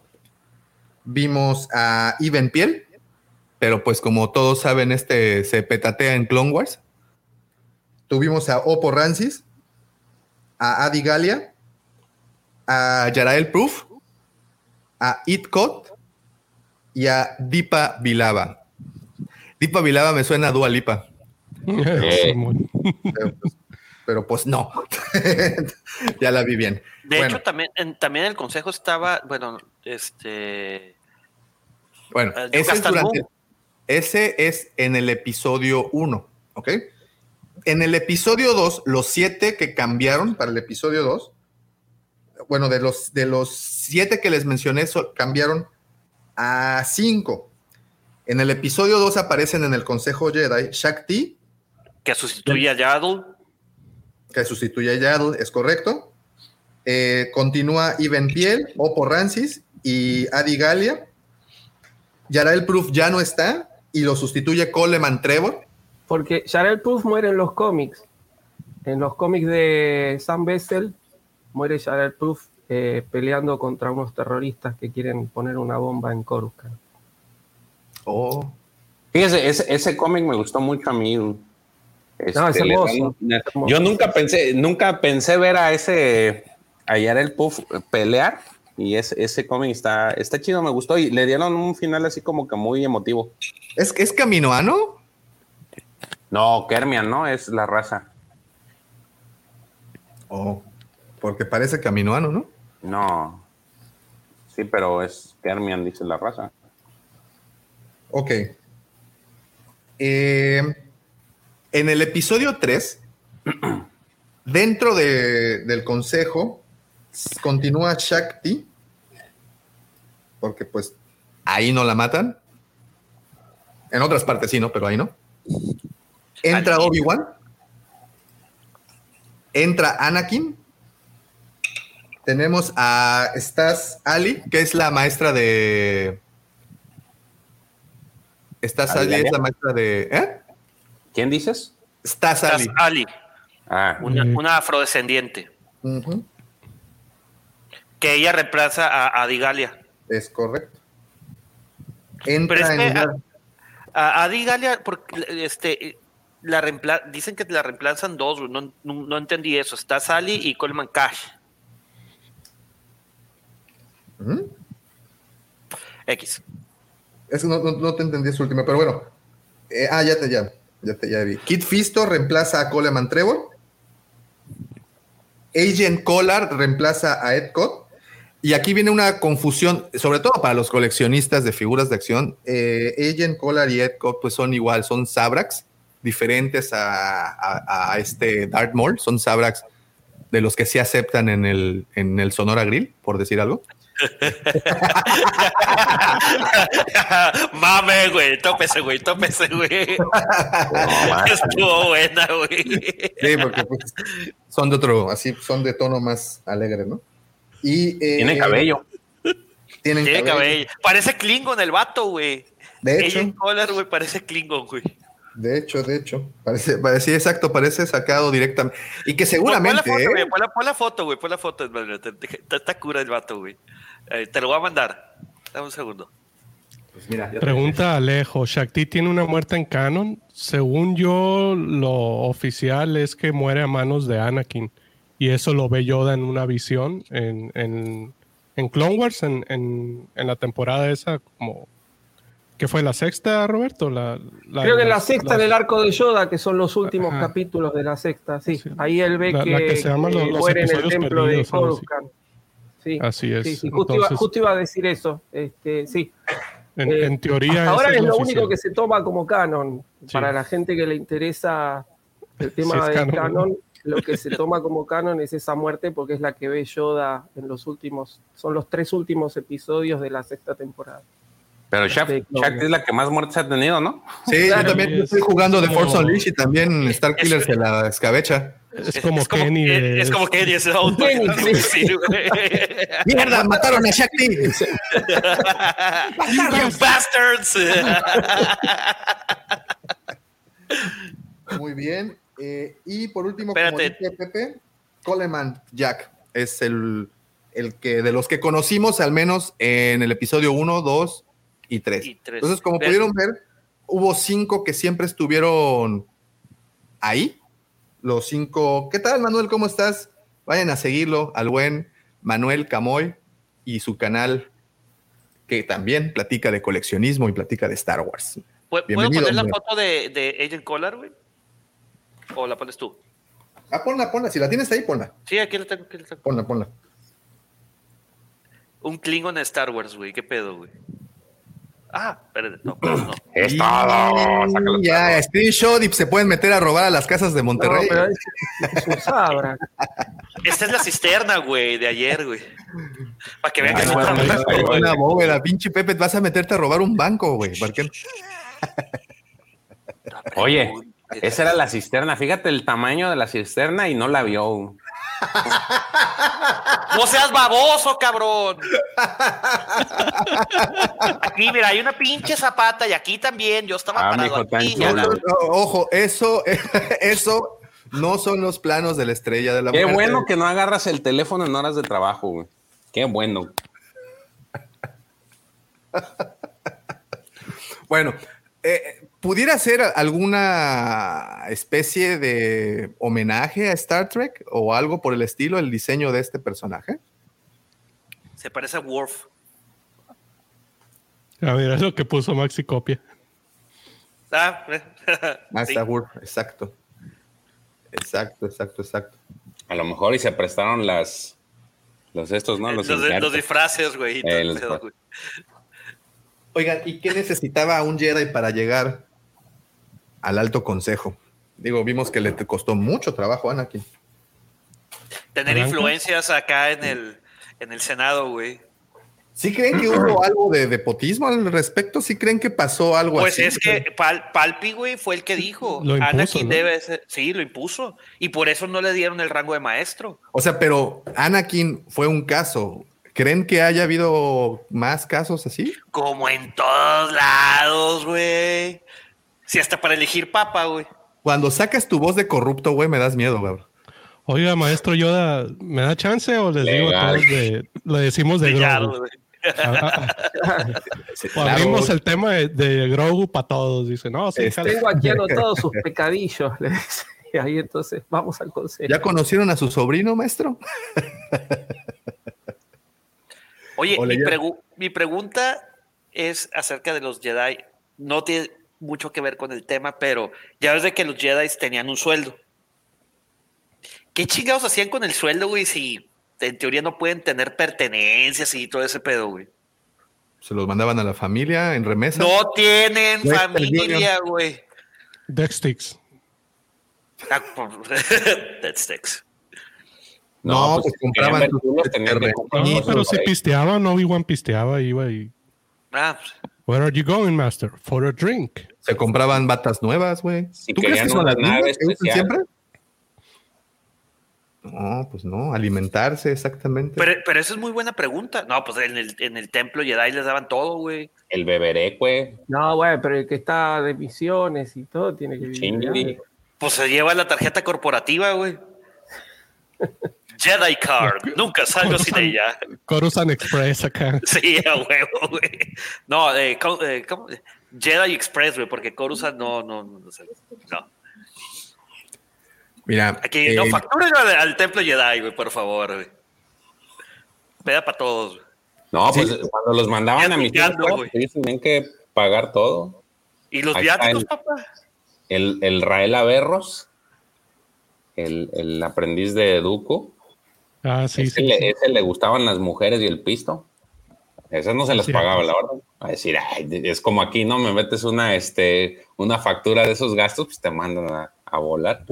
ah, que no venían incluidos en, en los Eh, viáticos. no, el, el Rael Averros tenía Una que... factura de Hooters acá, güey. Sí, güey. Mira, fíjate, dice Alfredito, güey. Alfredito, saludos, hermano. My live point. Los muchachos del oficio antiguo no son gratis, Pepe. Y los niveles bajos de Corus, de, los niveles bajos de Coruscant. Ay, tú no sabes lo que pasa ni cuánto se cotizan, ¿eh? Muy bien. Vamos a platicar un poco del origen del consejo. Y es que se habla que se formó aproximadamente 4.700 años antes de la batalla de Yavin.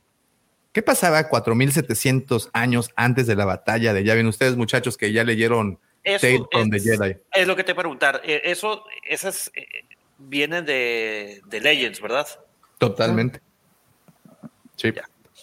Ustedes que ya exploraron esos rumbos de Tales of the Jedi, ¿mencionan algo del consejo? Pues menciona que el consejo es totalmente político y de hecho, este, si, te- si se acuerdan cuando la princesa, ¿cómo se llama George? Que tenía un nombre medio raro. La del inicio. De- sí, de, de épocas de Exar Kun y todo eso. La emperatriz Teta. Teta, exacto.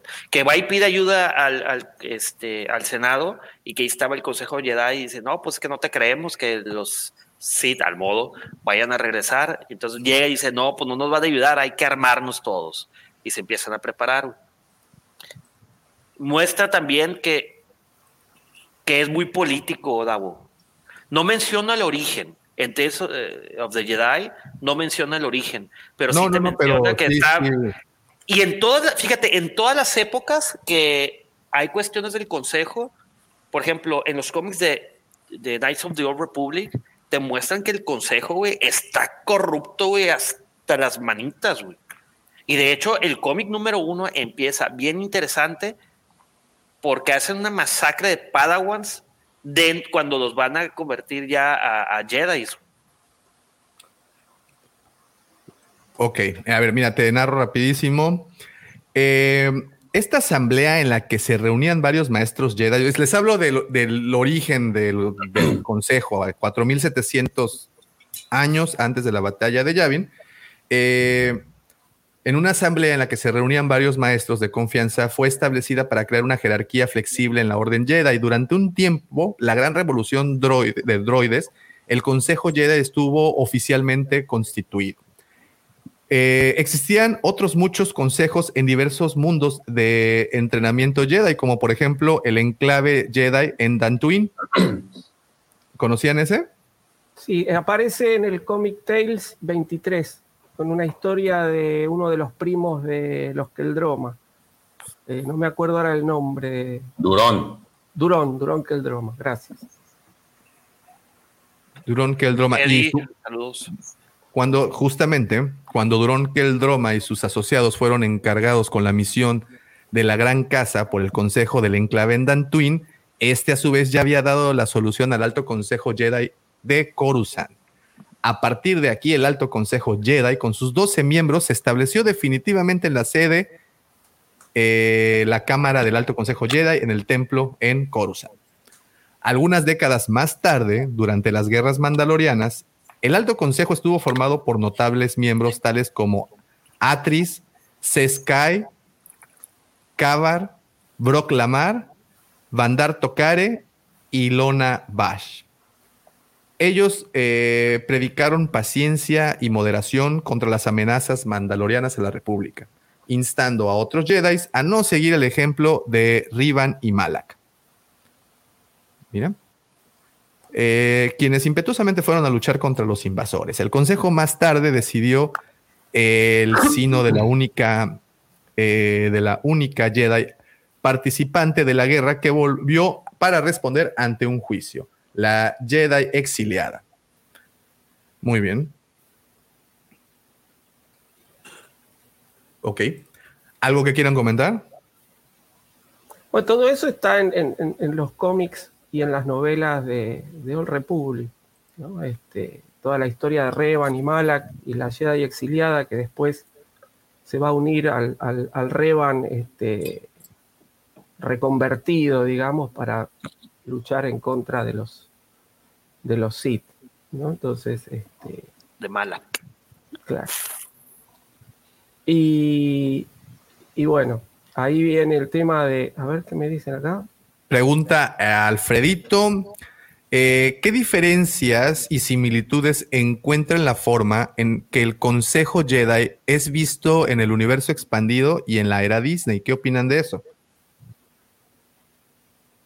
Yo creo que se está respetando bastante bien el tema del, Consejo Jedi, por lo menos hasta ahora en lo que, lo que voy leyendo, gracias a George, que me ha recomendado la Alta República, el tema del Consejo Jedi se maneja más o menos de la misma manera, ¿no? Y entonces tenemos este, estos Jedi que se mantienen permanentes y algunos que los van cambiando, inclusive, bueno, no quiero spoilear, pero algunos Jedi que por ahí este, no obedecen las cosas que el, Consejo dice y entonces los, como que los mueven, ¿no? Le dice, bueno, ah, no, el Consejo le dice, hace esto, no, hay que hacer esto otro y va y hace lo otro y lo remueven, ¿no? Entonces, no, no quiero dar nombres ni nada, tampoco voy a andar spoileando la Alta República, que es muy nuevo, pero es decir, se maneja, yo creo que lo están manejando de forma bastante similar, ¿no? Este, yo lo que, lo que había... sí, Sergio.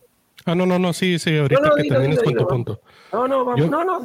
Eh, otra cosa, Del consejo que, digamos, conocimos en el universo expandido, o más bien en en la línea de Star Wars, ahorita con Disney, el, lo único, el único así como cambio significativo que yo recuerdo es en esta novela de Maestro y Aprendiz, que se menciona todo el tema de Qui-Gon Jinn.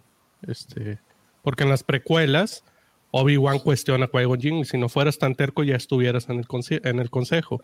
Mientras que en esta novela le ofrecen el puesto a Qui-Gon Jinn, ¿no? Y, y en cierta forma de ahí de ahí surge como el conflicto entre, entre Kenobi y, Qui-Gon Jinn, ¿no? Entonces, esa parte no la vimos. Es de Claudia Gray, ¿no? Sí, es de Claudia Gray, así es. Entonces, esa parte no la vimos en antes de Disney. La tengo, la tengo pendiente. Esa, no, está, está entretenida. De hecho, algo así similar, bueno, lo mencionan en los cómics. Eh, creo que es el Expreso Oriente, que son Legends también y empieza de hecho con un Anakin Padawan y sí se ve claramente que es mucho más sensato que Qui-Gon, porque Qui-Gon tenía una especie muy peculiar de hacer las cosas y él es el que le enseña a Obi-Wan a decir, no, pues es que de cierto punto de vista, desde cierto punto de vista, dice, oye, pero el consejo que no estaría en contra de lo que tú estás diciendo y pensando y haciendo, dice, no, pues es que eh, al consejo, pues nomás le, doy mis resultados. Eh, si no siempre están de acuerdo de la forma en que yo lo haga. Y dice, pero pues no es mentira el consejo. Desde cierto punto de vista, no le dice, porque dice una verdad a medias. Dice, no, no estoy diciendo mentiras, simplemente estoy diciendo lo que el consejo quiere oír. Está muy, o sea, e, esas conversaciones que tiene Obi-Wan con Qui-Gon y siempre lo está cuestionando. Como que, bueno, en Legends te lo ponen como que Obi-Wan, número uno, dudaba mucho de Qui-Gon y no le tenía mucha confianza, Porque al modo, imagínate que Obi-Wan viene de, es totalmente escolar y, y, by the book, siempre siguiendo reglas. Y Chico güey, es un vale madrista. Inclusive la lo, curioso es que la, Ah, perdón. No, dale, dale, Roberto. Digamos, en Legends, la relación que hay entre ellos dos es como medio de, que Qui-Gon lo agarra medio como de lástima, por decir de alguna manera, porque Obi-Wan se iba a quedar sin, sin maestro, y entonces los, los aprendices que, o los padawans que se quedan sin maestro son enviados a hacer otro tipo de, de actividades, ¿no? Como guardias del templo y cuestiones Ya no- más administrativas. Y él medio que se iba a quedar sin, sin maestro y bueno, como que de última, Qui-Gon lo, lo agarra, ¿no? Entonces ya la relación entre ellos empieza a establecer de manera tensa y a lo largo de todas estas pequeñas novelas juveniles se va acrecentando. El- Sí. Yo lo que iba a agregar a eso era que la relación, esa inseguridad y desconfianza es mutua, es de los dos, no es de que ah, Obi-Wan desconfiado o Qui-Gon Jinn hipioso. Los dos dudan mucho de la otra persona y de sí mismos, ¿no? De, eh, de si soy digno de ser alumno de Qui-Gon Jinn y Qui-Gon Jinn si es digno de ser maestro de, de Kenobi. Entonces, esa parte está curiosa. Y, y también en el aspecto, complementando lo que dice Sergio, eh, siempre le intenta explicar de más Qui-Gon a Obi-Wan porque teme que, lo, que vaya a ir de mitotero al, al consejo y como que lo re- reprimen demasiado a Qui-Gon, siempre lo están regañando. Correcto. Y tenía una forma muy peculiar de hacer las cosas, güey. Muy peculiar. Lean esos cómics. Eh, creo que hay dos arcos. Es el del es, Expreso de Auroriente y hay otro que es más largo. El de Expreso de Auroriente creo que solamente son dos números y hay otro que es de cuatro o cinco este, números. Están divertidos. Te Oiga, explican demasiado. Fíjense, eh, estábamos platicando de que había, bueno, cinco permanentes, cuatro de plazo medio y tres de plazo corto, ¿no? De integrantes, en todo esto refiriéndome a integrantes de la orden.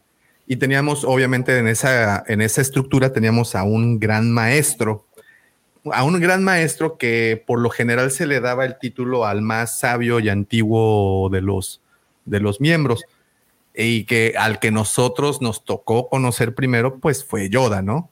Eh, pero aquí su- surge algo muy interesante y habías mencionado, digo, no quiero traer a la iglesia o a la estructura clerical aquí a, a este podcast, pero habían mencionado algo, una similitud con la situación del Papa, ¿no? Eh, cuando se realizaban estos cónclaves y estas votaciones. También para elegir al gran maestro, pues se, se realizaban esas, esa especie de votaciones. Y es ahí en donde creen que pudo haber alguna corruptela o algo que eh, eligiendo a tal maestro iban a tener algún sector interno de, del, del templo o bueno, de todo el consejo o de la orden, iban a tener algún beneficio. Y este cuál sería, ¿saben? Está, está interesante. Digo, si ya lo aterrizamos a un término más terrestre, más, más planetario, más de nosotros, humanos, ¿Cómo, cómo, cómo ven esos conclaves y esas elecciones y cómo llegó Yoda? ¿Y ¿Yoda tendría palancas? Pues yo creo que Yoda, por su longevidad, güey, este, y su sabiduría, lo han de ver. O sea, él sí Claro. fue limpio, fue una elección limpia. Pues yo creo que al tener esa longevidad, güey, y viene de tiempos de, de antaño, es inclusive lo puedes ver en, en, en Tales of the Jedi, eh, por el lado de, de los Sith, de que así son como The Elders, güey, los ancianos, güey, los que vieron todo y saben para qué lado más que la güey. Puede ser. Interesante. Interesante. Eh, recibido por varios maestros a lo largo de la historia de la Orden Jedi, el primer gran maestro registrado fue uno llamado Biel Ductavis, quien fue nombrado en el 10.966 antes de la batalla de Yavin. Biel Ductavis era un hombre que sirvió a la Orden Jedi como maestro y al final de las cruzadas Pius Dea, una serie de conflictos que se inició 11.965 años antes de la batalla de Yavin y se prolongó durante un milenio. Cuando la Orden suspendió el Senado Galáctico tras la detención del canciller supremo Contipex eh, decimonoveno en el 10.966 antes de Yavin, Ductavis se instaló como el líder de la República en un intento de reconstruir el gobierno galáctico. También fue promovido al rango de gran maestro de la Orden Jedi. Esto que les estoy contando aparece, ahorita les digo las fuentes. ¿eh? ¿Ustedes habían escuchado hablar de él? No. No, no. Mm, mm, mm. No, no veo, no, no veo en dónde sacaron, dónde está la. Ah, ya está, perdónenme. Esto eh, se menciona de una manera indirecta en, en The Star Wars The Old Republic. Que creo que este es el videojuego. Ok, mucho tiempo atrás, ¿no? Nada más que me están haciendo una consulta aquí. The Old Republic, que es el, es el videojuego que está en. Ok. Esto, bueno, un poco de historia. Hay que De, separarlo con eh, los, los caballeros de la antigua república. Son dos, dos juegos distintos. Muy bien. Algún tiempo después, eh, Stella Shan fue elegida como gran maestra. Ay, George, ahí ese es tu, tu, tu, tu, tu, este, tu terreno, ¿verdad? ¿Cuál? Satele Shan. ¿La ubicas? La Shan. No, ella es de. Ah, no, perdón, es de antes, es de, es de Old Republic, tienes razón, disculpa, es que me. Y es la de- sobrina de esta.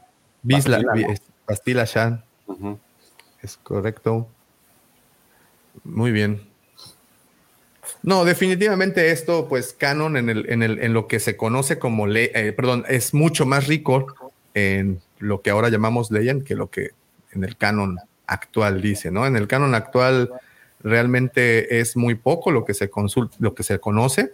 En Llega hasta general. Alta República, ¿no? Solamente en el canon actual. Ahorita que lo están, que está en la Alta República, pues lo están Lo, es- lo están hasta- retomando ahí. Sí, porque no, no, pues realmente Prácticamente cuando llega Disney, por así decirlo, ya no existe el Consejo Jedi. Entonces apenas como que le están metiendo galleta a eso, ¿no? Sí, en, la, en, la, en el audiolibro de Dooku salen algunos miembros también. Tiene ahí un cambio de miem- miembros. Por ejemplo, está este maestro, el que vimos en Almíbar, se me olvidó su nombre. Ay, hay el igual. que parece Jackface. Ajá. Eh, él, es, él es parte del Consejo Jedi. Este, y hay otras dos, dos, dos personajes femeninos, no me acuerdo cómo se llaman, que son miembros del Consejo Jedi. Eh, pues está caracterizado porque sí tiene mu- mucha rotación, como tú dices. Este.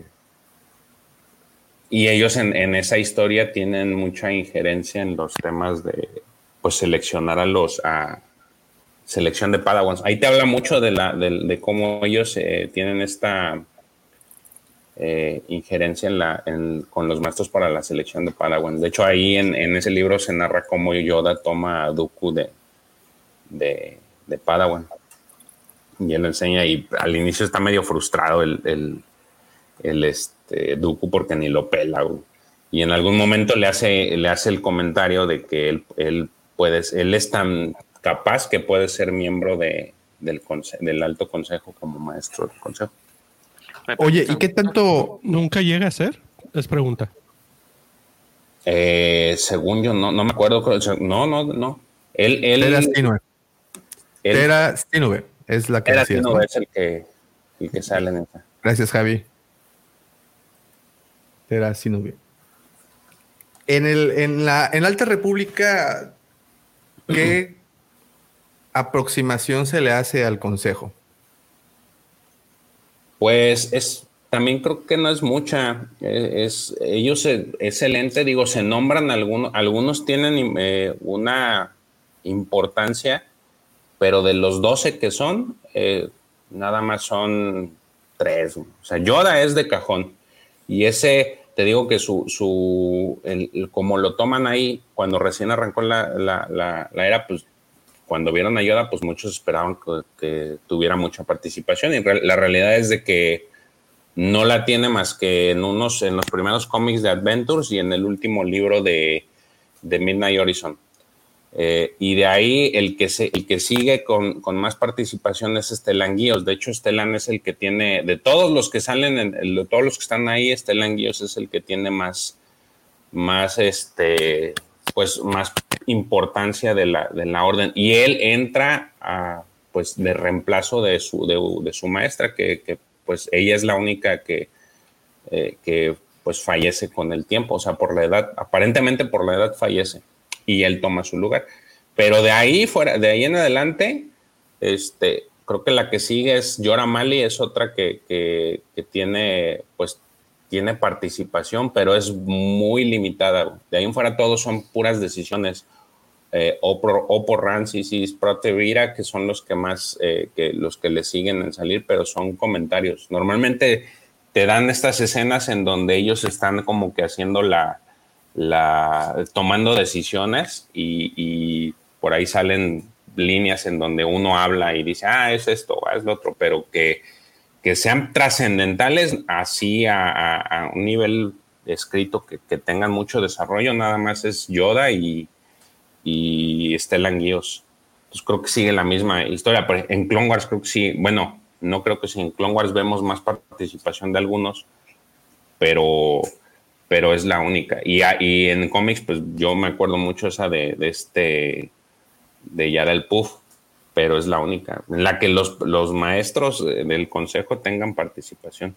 Como que sigue así como esa especie de misticismo y no, y nada más decir, ah, bueno, estos son los maestros, pero, pero cómo los eligen, por qué los eligen, ¿A qué se, en qué se basan para elegirlos, no te dan mucho detalle.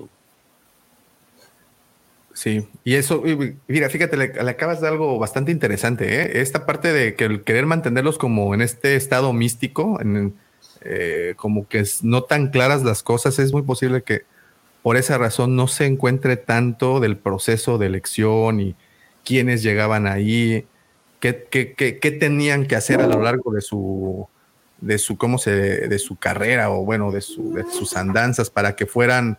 Eh, considerados, ¿no? Anakin, por ejemplo, creo que es, es el único más cercano que conocemos, exacto, de, de, un personaje que brinca. De, de cómo de, lo. Exacto, de, cómo, cómo, cómo lo admiten, y pues más o menos te das cuenta de que ahí era así, a ver, levante la mano quién está a favor, eh, quién está en contra, prácticamente en un círculo de, de 12 integrantes. O sea, se te moría uno y, y, y, pues lo podías reemplazar o terminaba superior. Sí, porque, ejemplo, aquí, en, eh, digo, regresando al tema de Alta República, no te dicen cómo es el proceso de elección, simplemente te dicen, ah, este lo cambió tal, pero no te dicen en qué se basaron, ni qué hicieron, ni cuál fue, el, cuál fue la metodología que utilizaron para seleccionar al, al, al candidato. Y a, a, lo largo del tiempo, te digo, eh, me, ahorita se me viene a la mente porque es lo, lo último que leí, el del eh, Dooku Jedi, los que, los, los que tú traes, por ejemplo, los que dijiste inicialmente, no son los mismos a los que en los que, que estuvieron durante el periodo en el que Dooku estuvo en, en ahora sí que en la Orden Jedi, son totalmente uh -huh. distintos. Atemporales, sí. Ajá. Y no salen todos, al final de cuentas nada más, siempre son cuatro o cinco los que los que hablan, uno de esos es este Tera sin nube, el otro es Yoda porque pues evidentemente tiene presencia porque es su alumno de, de Dooku. Y hay otras dos mujeres, no recuerdo su nombre, ahorita te las busco, pero, pero son las que más salen de ahí en fuera. De los 12 es muy raro que, que tengan una participación más que hacer una especie de votación para alguna circunstancia. Porque, por ejemplo, también eh, vemos que para el episodio 3 Obi-Wan ya es parte del consejo, pero creo que no vemos Tampoco en el momento que, lo... que, que, le llega la carta de tú eres el elegido, bienvenido al nuevo reality, el consejo Jedi. No vemos ese proceso, o sea, simplemente entra el episodio 3 y él ya es parte. De hecho, creo que la única aproximación que tenemos al respecto es cuando se despiden Anakin y él, de hecho, ¿no? Hay, llegando ajá. de la misión. Hay algo que aquí sí manejan, es lo contrario. Por ejemplo, eh, ese caso que te decía de Yora Mali, ella era una togruta y ella, de, sí, cuando levantan la estación, el Starlight Beacon, ella se ofrece para comandarla. Entonces deja la posición de, eh, tiene que dejar esa posición de, de, de, estar en el alto consejo para irse a la estación. Entonces, es, ahí sí te lo narran. Ella, por su propia cuenta, decidió que, eh, les, eh, que ella quería ocupar ese puesto y deja la orden, deja, deja el alto consejo. Pero a la inversa no. Vamos a, a- esto me gusta mucho cuando aterrizamos un concepto y lo humanizamos con- y lo damos a entender como nuestra historia. Pregunta Alfredito, oigan amigos, ¿les ha tocado leer sobre los caballeros templarios? Y si es así, ¿qué tanto ven a los templarios y su historia con el Consejo Jedi? Muy similar, ¿no? Un, gobierno te crea y luego te destruye. Básicamente. Sí, profe. No, es justamente, bueno, relacionando un poco con lo que pregunta Alfredo, ¿no? Yo, más que los caballeros templarios, eh, para mí, George Lucas toma la- la manera de organizar y de crear el Consejo Jedi del ciclo artúrico, que tiene relación ¿sí? con los templarios, ¿no? El, tema de el rey Arturo, ¿no? Que el rey Arturo, una vez que ya está ordenado rey, ¿qué hace? arma su consejo, digamos, ¿no? que son los caballeros de la mesa redonda. Y fíjense que la disposición del Consejo Jedi es una ronda, y son 12 caballeros y son 12 Jedi. Que viene tomando la, la mitología, por decir así, este, cristiana, de los 12 apóstoles, ¿no? el número 12. Y entonces la mesa redonda lo que implica es que son todos iguales, no hay un lugar de, de importancia. Y el Consejo Jedi, más allá de que, bueno, estaba el rey Arturo, que es el más importante, acá tenemos al gran maestro, que sería el más importante, una vez que todos empiezan a opinar, están todos en el mismo, en- digamos, en un lugar equidistante del centro de la mesa. Ninguno está por un lugar encima del otro. ¿no? Y eso es lo que, lo que toma George Lucas para toda esta iconografía que nos presenta del Consejo en las películas. ¿no? Y bueno, sí, obviamente el tema de los, de los caballeros Jedi está relacionado ¿no? también con los caballeros medievales, con los samuráis, todo ese tipo de organización este, medieval. ¿no? Así que es, es muy interesante. O sea, o sea, mi- una, pero a, a mí me, me suena también a lo que menciona Al- Alfredo, profe, a que el Consejo Jedi, bueno, los Jedi, y en particular con los templarios, es como este brazo armado de la religión o de alguna ideología, ¿no? En el caso de los templarios, pues bueno, para el cristianismo, en el caso de los caballeros Jedi, pues este, pues tenemos para los eh, usuarios de la fuerza, ¿no? Bueno, los, los que creían en, la fuerza, que nos pintan. mi, mi pregunta es esta, y a lo mejor aquí ya me voy a meter en un tema que no hay salida, porque no hay salida definitivamente, pero no sé si lo han considerado, el hecho de que en la galaxia, en la vasta galaxia, había diferentes maneras de aproximarse a la fuerza, así como la religión, eh, hay muchas diferentes maneras de aproximarse a las deidades.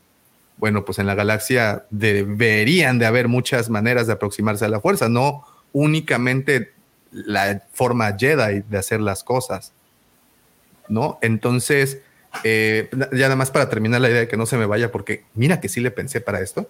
Este, la situación con los templarios, pues es esa, ¿no? Al final es eh, el brazo armado de una iglesia con todas sus estructuras y todo lo que conlleva, porque bueno, no, está muy complicado ahorita ponernos o ahondar en el tema de los templarios, pero con todo eso eran estas personas que iban y ayudaban y hacían ese tipo de- de- de- de labores. Y de repente eso eh, en algún punto ya no le convino a la iglesia o a los gobiernos y los desconocieron y pues los quemaron, ¿no? Y tenían mucho poder. Algo así pasó con los Jedi. Palpatine fue este rey francés que se enojó de repente y mandó a quemarlos a todos. Fíjate que a eso que estás diciendo es muy interesante porque es un tema que van a abordar en la segunda fase de la Alta República. güey. El que la fuerza lo están viendo como una ente, bueno, yo la perspectiva que les van a dar es como un tipo de religión y que este y que hay diversas religiones en, en- en- La- Perdón por la- interrumpirte, George. Este, esto me llama la atención. Y rápido, nada más es una acotación. Los templarios, dice Max, los templarios eran asesinos de árabes y sacadores de riquezas. ¿Y qué tal si los Jedi eran asesinos de Yusan Bongs? O de otras razas o de otras religiones. O sea, o vas con los Jedi o no vas. No, bueno, eh, a ver, tampoco se puede tomar literalmente a, la- a la orden del temple con la orden Jedi. Hay inspiraciones claro. que, que- que sirven para construir todo esto, ¿no?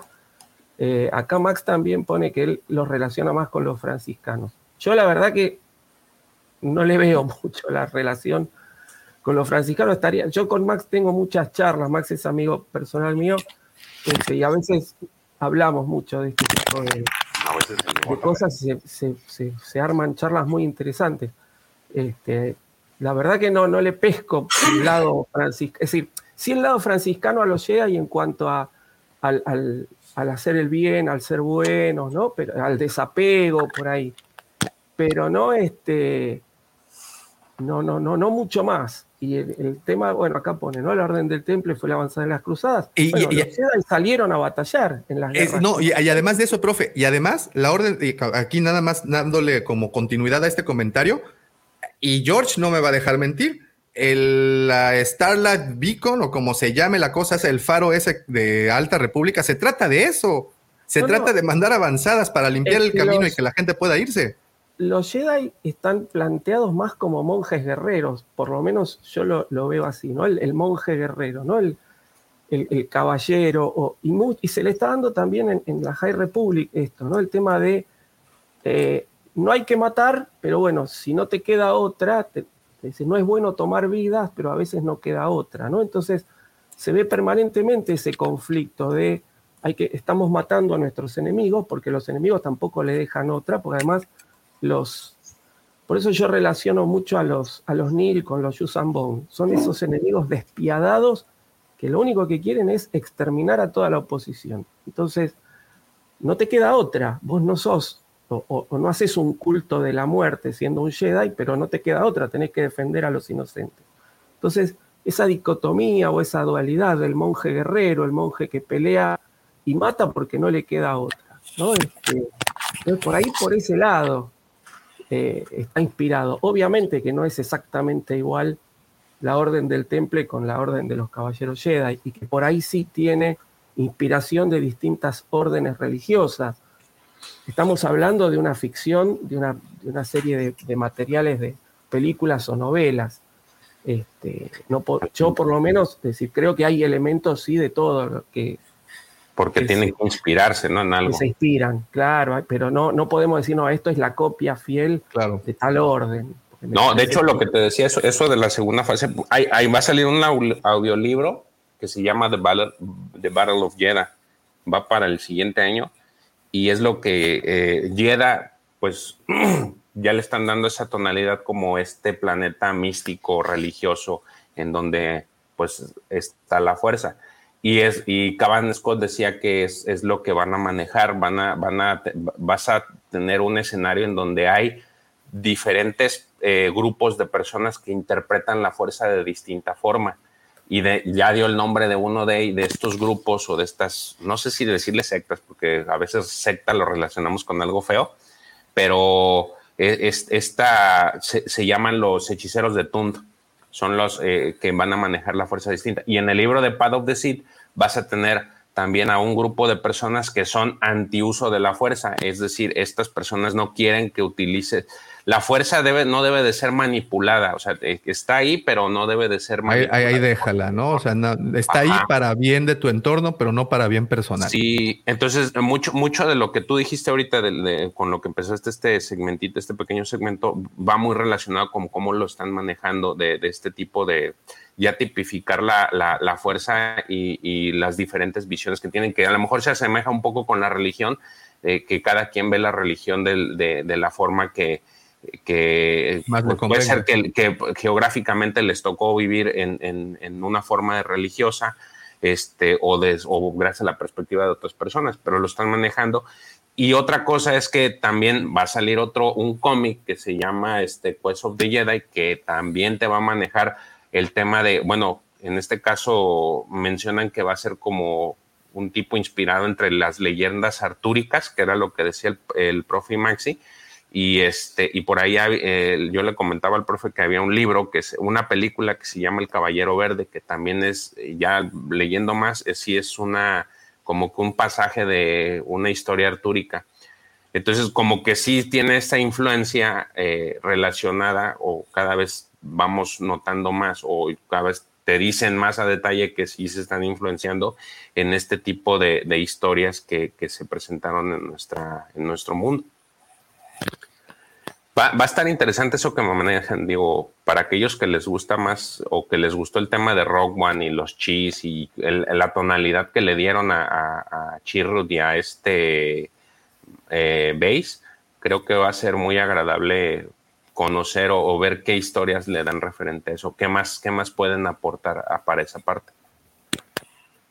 Bueno, y habiendo dicho todo esto, ¿ustedes creen que eh, los, ese consejo en algún momento haya, se haya inclinado por alguna decisión que esta al final favorecería a algún grupo en particular?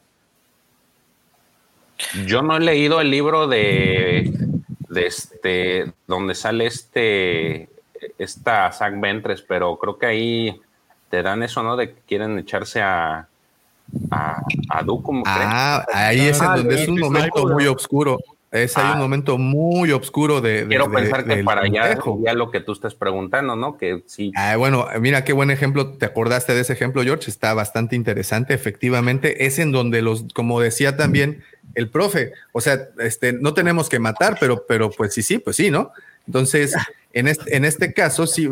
Entonces, en este caso, el consejo decide mandar a un miembro de la orden como infiltrado, algo por el estilo, que tenga esta relación más cercana y personal con una ex asesina Sid, una ex, una ex alumna de un maestro Sid, para poderle dar casa justamente a ese maestro Sid. Entonces se reúnen así como en secretito para mandar al discípulo oscuro, como le como titulan al libro, ¿no? Y eso no es así como una manera muy Jedi de resolver las cosas. Ahora. Sí, pero aparte, justamente, si mandan a un, a un Jedi que ya había tenido problemas, es decir, tipo, bueno, este es el chivo, ¿a quién vamos? No lo mandan a Obi-Wan. No, no, no. Lo mandan a. Ay, Quinlan, el, el a socio. Exactamente, que ya había sí, tenido sí. Sus, sus problemas y sus deslices. Entonces, bueno, tenemos que mandar a, carne de cañón, bueno, los mandamos a este. Manden al Apache. Me, me suena a película de, de, de, la CIA, ¿no? O sea, no, no pueden estar este, metidos en la CIA y vamos a mandar a un, vamos a contratar a un pinche asesino para que haga la chamba. ¿No? Es, es más o menos por ahí, ¿no? Por ahí fue, completamente. Ahí, Re, refresquenme la memoria. Según yo, en el episodio 1, en el mero inicio, Qui-Gon y Kenobi van por debajo del agua, ¿no? No, no, no, literalmente, sino, sino que los mandan en secreto. Mandan, son negociadores que eran Jedi. No que sabían que eran Jedi. o sea, iban a, sabían que iban a, pero traigo espada. Sabían que iban a llegar un par de negociadores, pero no sabían que eran Jedi. Oye, pero ching, ya le, ya le, volvimos a dar en la torre al traste. Perdónanos, Alfredito. Este, pero creo que este es el, este fue el motivo, ¿verdad? No, Desde hace mucho tiempo, ¿eh? Es el mismo. Pero el spoiler de Discípulo Oscuro fue hace mucho tiempo, ahora ya está. Ahí está. No, o sea, por eso, pero el, el, el, spoiler de Alfredito fue este mismo hace mucho tiempo, ¿no? Sí, hace mucho tiempo fue ya. este mismo. Sí. Entonces ya no nos sentimos tan culpables, no, doctor. No, no sigas, Alfredo, con esto. Claro, no, ya está, ya pasó. pasó, no sigas, porque cada vez que sale Discípulo Oscuro, mete el mensaje, me lo spoilearon. Sí, perdón. Pero, pero ese es el punto, como lo que les preguntaba hace un momento, pues en sí, ahí se decantaron a tomar una decisión, como bien dice también Checo y, y ejemplifica técnicamente, o sea, bueno, lo que quedó asentado en los registros de la señora Yocasta Nu es que mandamos a unos negociadores. Son, son las Black Ops, ¿no? Exacto, esos, esos no hay registros, se echan a la, a la chimenea, se queman, bye. Es como misión imposible, güey. Si, si tú, alguno de tus miembros de tu equipo, güey, son capturados, vamos a negar cualquier vínculo. Claro, claro, claro, claro. Y, y algo así. Digo, hemos visto otro tipo de operaciones similares. También no hay que olvidar en Clone Wars vimos a Obi-Wan que incluso le transforman la cara para hacerse pasar como un cazarrecompensas y lo mandan a infiltrarse también, ¿no? No me, así. no, no, no me acuerdo, pero, no, algo así. Pero eh, o sea, también ese tipo de decisiones las hacían un mal menor para un bien mayor, ¿no? Era la justificación. Pero por lo menos, ok. Los Sith eran más frontales, ¿no? Sabías que era un Sith. Pues claro. El Por eso, pero, sea, a, pero a diferencia, punto. a diferencia, sí, exacto, a diferencia del consejo que ahí metía sus espías y todo ese pedo. Raco Jardín se llamaba el, el que. Bueno, eso que es lo que, lo que los Sith le critican a los Jedi, es decir, los, los tratan de hipócritas. ¿no? Si uno, De hecho, uno Duco lo a- dice. Sí, sí, uno va a la- a los- al- en las películas no se ve tanto, en las películas por ahí todo más blanco y negro, pero en las novelas y en cómics, la crítica que se les hace a los Jedi desde el lado de los Sith es eso, es la hipocresía. Tipo, vos estás pregonando esto, pero haces esto otro. Nosotros directamente hacemos lo que decimos. Nosotros no nos andamos con cosas. Claro, no vamos con medias tintas. Entonces, básicamente los del Consejo Jedi y la región Jedi es una perspectiva de otras muchas que podemos tener o que podrían haber a lo largo y ancho de, de- la galaxia, ¿no? Y hace rato, por ejemplo, puso Maxi Copia eh, el ejemplo que yo les decía, que también que Max eh, Pesayo decía que los eh, templarios fueron estos asesinos y saqueadores, eh, los Jedi no lo fueron, pero también así como los Yuuzhan Vong llegaron, invadieron la península y se hicieron de tierras, levantaron mezquitas y se fueron. Y los templarios fueron los encargados, o bueno, parte de, este gran ejército fue encargado de ir repeliendo los años, cuánto tardaron, ¿no? Entonces, yo sí le sigo viendo mucha relación. Digo, sé que vienen de la parte de, de- de las, eh, de la mitología artúrica, pero sí le sigo viendo mucha relación, al, en particular a los Jedi con los caballeros templarios. Pues es que no te voy a estar. Bueno, vamos a tropicalizarlos, güey. En la época de la conquista, güey, pues no llegaron los conquistadores que en nombre del Señor a imponer eh, la religión católica, güey, y que se apropiaban de, de todos esos templos, como lo hizo en su momento los Jedi, güey. El templo de Coruscant. ¿Me pueden recordar, por favor, qué era el templo de Coruscant antes de ser un templo Jedi? No El so- Alzheimer, güey. Un 7-Eleven. Un extra.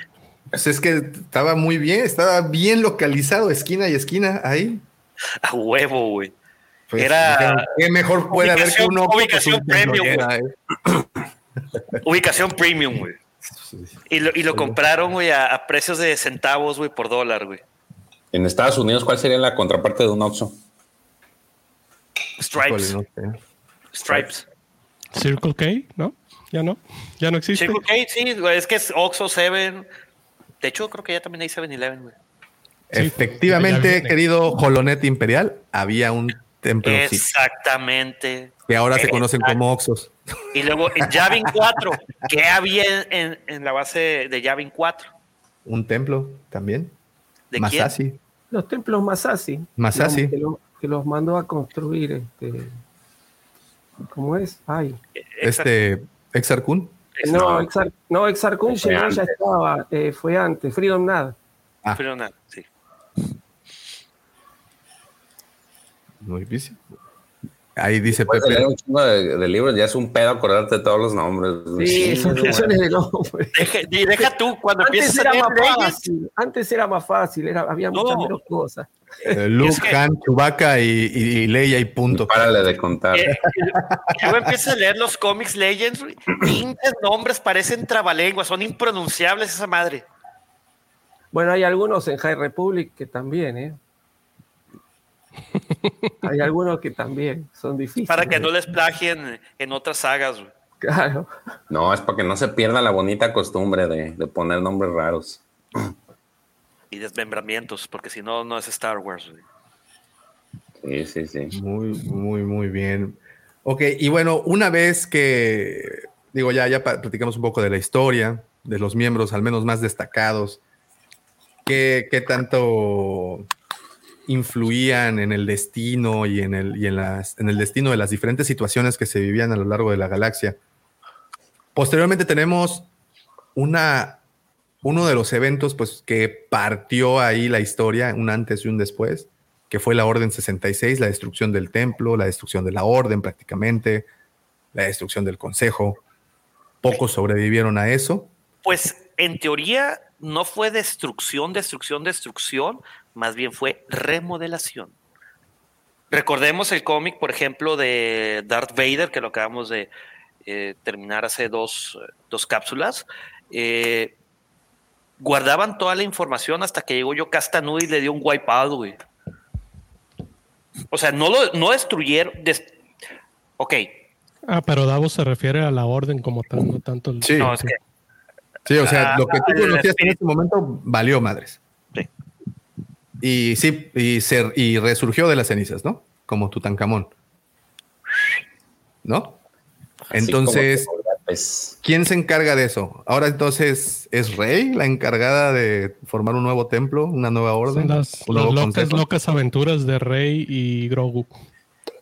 Sí, fíjate, si tomas en cuenta el, el último cortometraje de Lego, pues no se le empiezan a aparecer varios eh, Jedi, se le parece Obi-Wan, se le parece Anakin, madre, a fin. Y dice, le dice, güey, pues es que tú, tú eres sensible a la fuerza. Como que te dan a entender, digo, no, yo sé que no es canon, pero para allá va. Para allá va. Rey y. Grogu, no se hagan bolas. ¿Había, había un consejo post-imperio en Legends. Eh, no, Llegó, llegó a formar luego un. pero, una- pero, pero, Lu- Sí, en, en legado hay como una especie de, de- de reconstrucción del consejo, pero no, fu- es decir, funciona a medio de emergencia, se juntan, como no pueden estar todos juntos, porque es como un objetivo muy fácil, quedan pocos Jedi, este, se juntan medio de emergencia, pero, pero sí hay como una especie de, de consejo que cuando lo requiere la situación tienen como un lugar secreto y ahí van. y Eh, juntan. esa, esa pregunta me la hizo Wolfie ayer. eh, con, me hizo un comentario ahí en el video y por eso le mando un saludito a Wolfie. acuérdate de, de Heredero del Y si Imperio. lean los cómics de legado, lean los cómics de legado. Si, si te acuerdas que en Heredero, pues Luke forma parte del, este, pues del, de la nueva orden, de la nueva república, por así llamarle, y que el vato está bien cansado y dice, no mames, güey, yo no debería estar aquí, yo debería estar buscando a los nuevos Jedi, y está, se ve que está No, deprimido. no, no, O sea, el güey está enojado porque lo tienen haciendo cosas que no quiere, Políticas, sí. políticas, y él lo que quiere es estar haciendo Re- lo que. Pues Lo quiere, que debe. reconstru- quiere reconstruir la orden. Y Sí. luego lo ves que poco a poco, pues de hecho, pues, hay cómics Luego le queman su escuelita al pobre. Pero. ¿Tiene sentido reconstruir la orden? Claro, pues él, re- él quería reconstruir el. ¿Y este, creen que la construiría a semejanza de él o, o utilizando los viejos libros? Porque si es los viejos libros, pues no, no, no le va muy bien. Yo, a la orden yo creo que la reconstruiría a semejanza de él y de su interpretación de los libros. Porque ya te permitía tener, por ejemplo, ya no eras un monje, ahora eras como un reverendo, te puedes casar, güey. Se me viene a la, se me viene a la mente la película este, de este Ben Stiller. la- ah, yo pensaba que la ley de Herodes. ¿Cuál? ¿Cuál? ¿Cuál, La cuál ley de? Herodes. O te chin, o te jo. No, digo, o sea, la película de la ley de Herodes es eso. Así haz de cuenta que Luke agarró los libros. Ah, sí, que. Ah, Así a mi esto interpretación, güey. Sí. Esto sí, esto lo vamos a romper porque esto Vamos no a sirve. ponerle un impuesto a los botans por culeros. A ver, Vamos a, a cobrar impuestos por todos los animales vivos y por conocer, dice. Y por conocer. Pero, ¿cuál de Ben Stiller, George? La de Divinas Tentaciones, donde el Ben Stiller es un no sé cómo se le diga, párroco, padre de, de la iglesia No, judía. Ya, es de- ya- es de ya- la ya tiene unos años. Y el, y el Edward Norton es de, la, de los cristianos. Y entonces el otro está emperrado porque él no, pues, no puede tener familia y, y quieren a la misma morrilla. güey. Muscle Top. Ándale. No sé si se le diga así, no, no sé cómo se les diga a los, No, es- este, ahorita te digo cómo se llama. ¿A quiénes? ¿A los a los, ministros?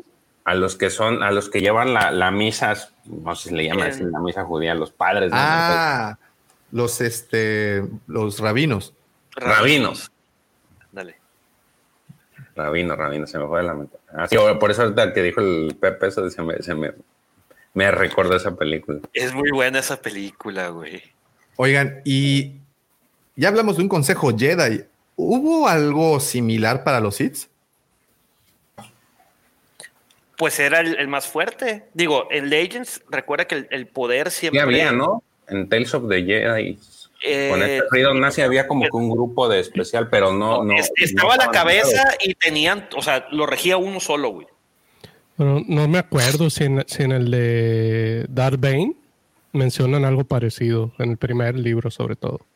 Sí, lo- eh, hasta eh, hay como una especie, no sé si llamarlo consejo, pero sí hay como una especie de, de- de un sit máximo y después lo- sus más allegados, digamos, ¿no? Y Darth Bane rompe con todo eso Justo. cuando quedan dos, imponiendo la, la regla del La dos. regla de dos. Sí, por eso lo hicieron. Acuérdate que hubo un, un- en Tales of the Jedi al inicio, eh, era Freedom Nat, ¿verdad, eh, profesor? Que- ¿Quiénes estaban, eh, quienes estaban peleando por el poder era este Freedom Nad y era ah, eh, Exarcun. No, no. No, al comienzo. Ex, no. Exarcun era el que se había muerto. Que ese, no, el, otro Hesh, ¿no? Algo así. Eh, Miren, esto es lo que encontré. Y que se y llega un momento donde todos se reúnen y que es que este güey quiere hacer, quiere ir a atacar al este a la República y la chingada. Y que Era o sea, Naga está el Shadow, ¿no? consejo- Naga Naga Shadow, Shadow. sí. Y exactamente. Nagasado y Ludo, Nagasado y Ludo Ludo Crash. Crash. A ver. vende algo de Hesh, algo. No, estaba tan perdido. Miren, Consejo Sith era un grupo de 10 lores Sith dentro del imperio que se desempeñaban como asesores del actual señor oscuro de los Sith. Este consejo se reunió en una gran ciudadela en Sion. El consejo Sith manejó los asuntos del imperio. Cada lord que se sentó en el consejo gobernó personalmente sobre un mínimo de una docena de mundos. Naga Shadow, Ludo Kresh, Simus, Dolgal Ram y Horal Mul eran cinco de los diez lores Sith en el consejo de Marca Ragnos. Después de la muerte de Ragnos, dos lores del consejo, Naga Shadow y Ludo Kresh, lucharon por el supuesto señor obscuro de los Sith. Este conflicto creó una brecha dentro del consejo, con varios lores del lado de Kresh y el resto del lado de Shadow. Finalmente, Sadu pudo convencer al Consejo de que lo convirtiera en Señor Obscuro después de que los convenció de que la República Galáctica estaba ejecutando ataques atropellados dentro del Imperio. Después de que Ludo Kresh descubrió el engaño, él y otros lores atacaron la fortaleza de Sadu, pero fueron derrotados por completo y Sadu aseguró su dominio sobre el título.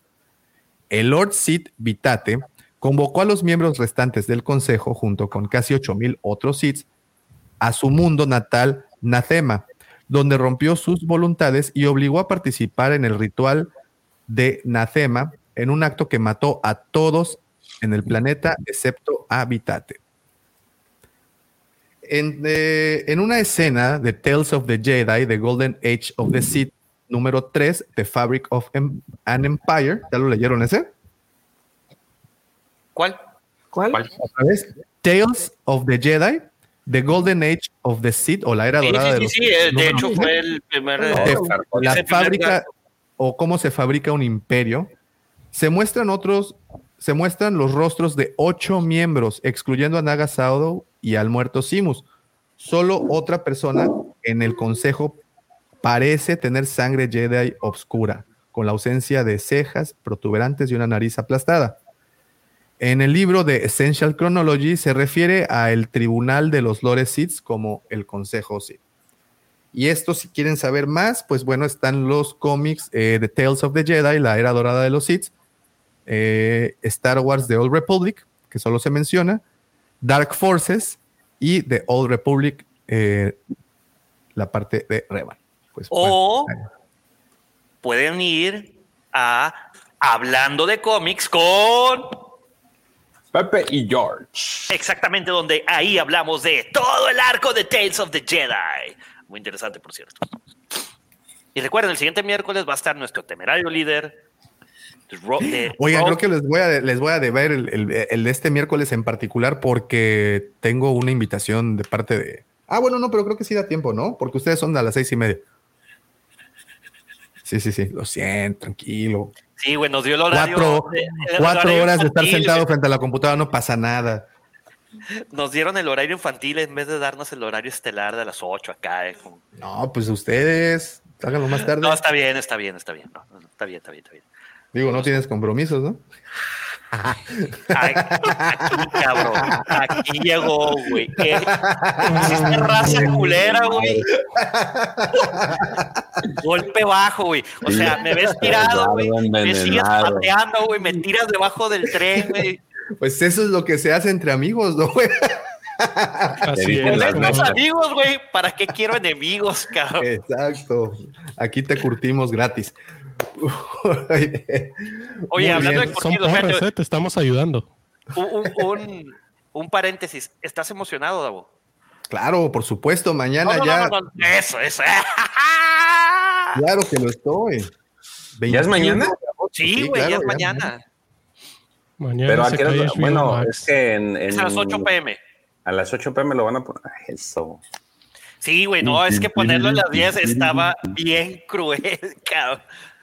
Terminabas a las 11 y luego todavía seguía la hora y media de platicar acerca del episodio. Digo, como nos sucede con Star Wars, de que a las terminas eh, a las 2.40 de la mañana, de la madrugada de ver los episodios de estreno y todavía chútate hora y media más, güey.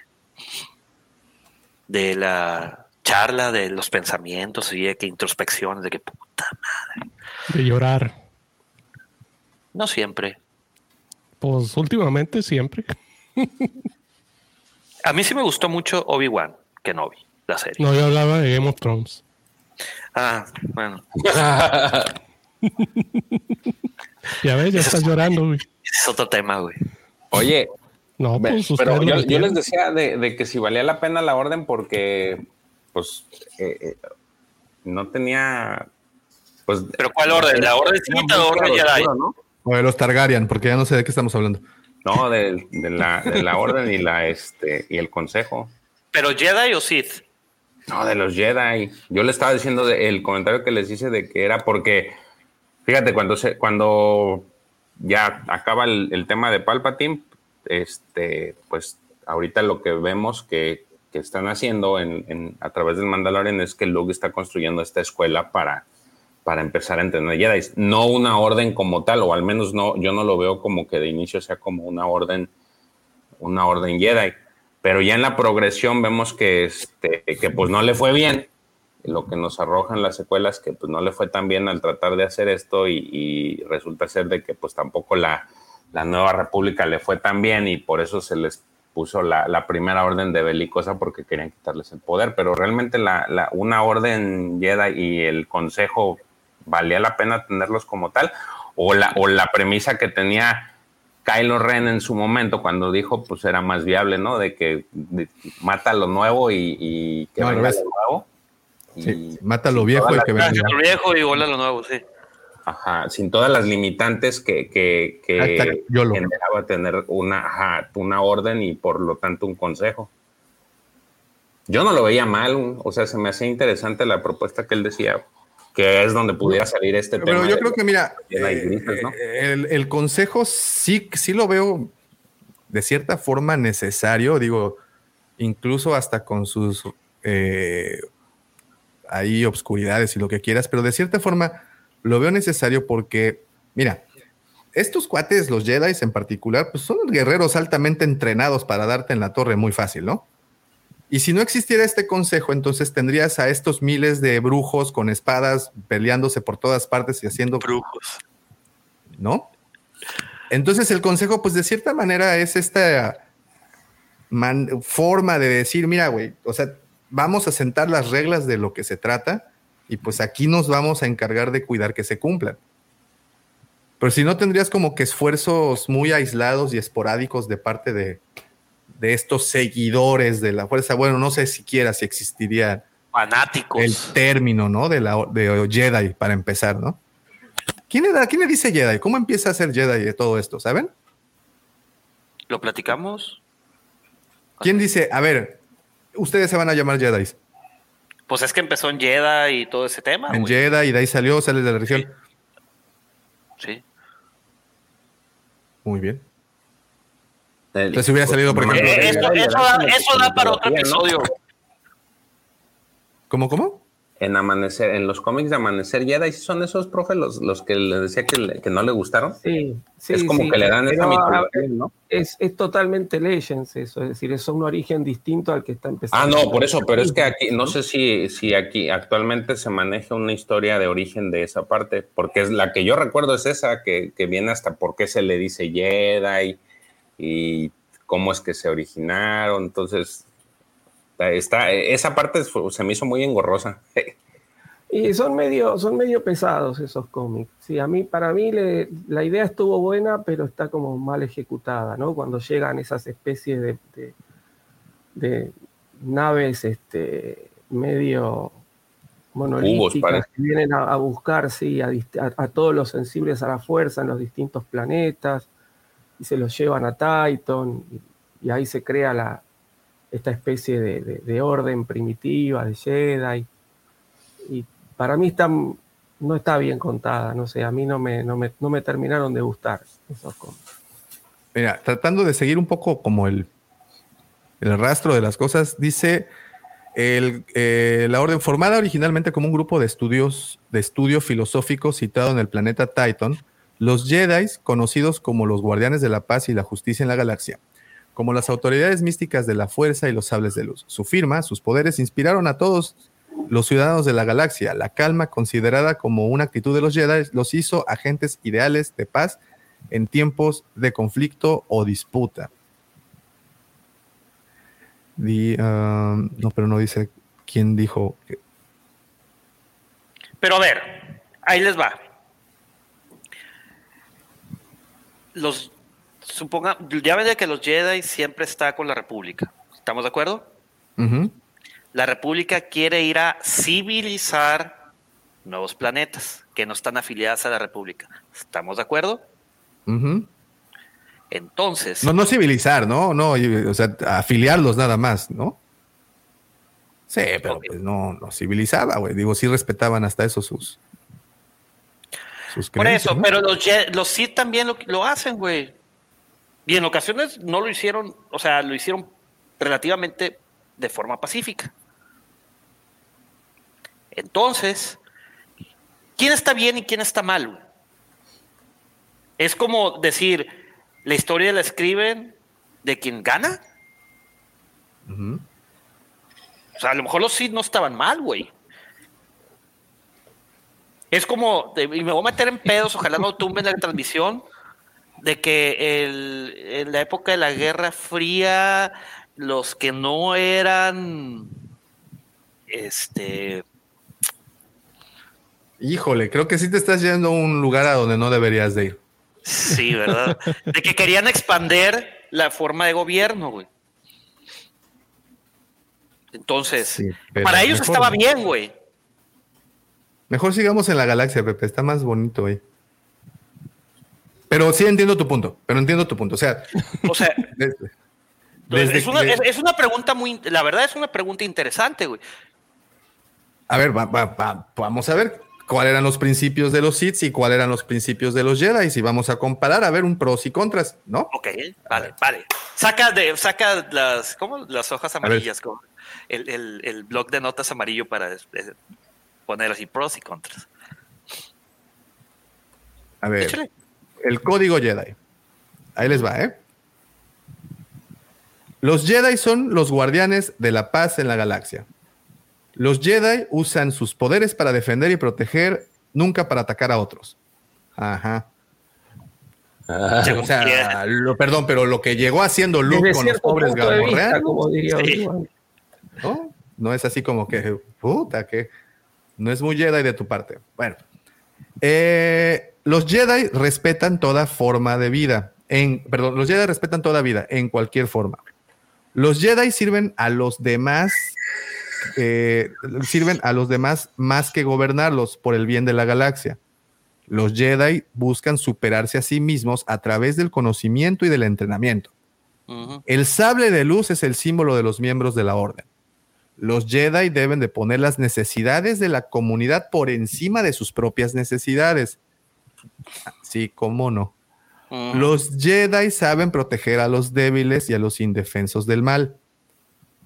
Los Jedi deben cooperar siempre en una batalla o crisis. Los Jedi no deben de tener deseos, deben demostrar ser autosuficientes. El maestro Jedi no puede tener más de un Padawan a la vez. Un Jedi no matará a un oponente desarmado. Un Jedi jamás tomará venganza. Ese es el código Jedi. Por eso, pero a ver, ahí te va. Ahí te va. Episodio 1. Maul acaba de matar a Qui-Gon. Ah, está más padre el de los Sith. Sí, ya sé, güey, obviamente. Cuando Maul mata a Qui-Gon, ¿cómo se le deja ir Obi-Wan, güey? Quería matarlo en venganza. A ver, díganme que no. Díganme no, No, estoy no, equivocado. Lo mata por venganza, punto. Ya. Bueno, a ver. Ahí te va el código Sith. Además de que es más corto. Eh, la paz Cambiando es una. me- controles. Ah, fíjate, eh, está- es que está. Es que, híjole, esto está fuerte. eh. La paz es una mentira, solo hay pasión. ¿Cómo ven ese? Súper bien. ¿Sí? ¿Cuándo ¿Palomita? hubo, cua- cuándo hubo paz con los Jedi, güey? Pax Pues ahí en la Armada. Alta República, ¿no?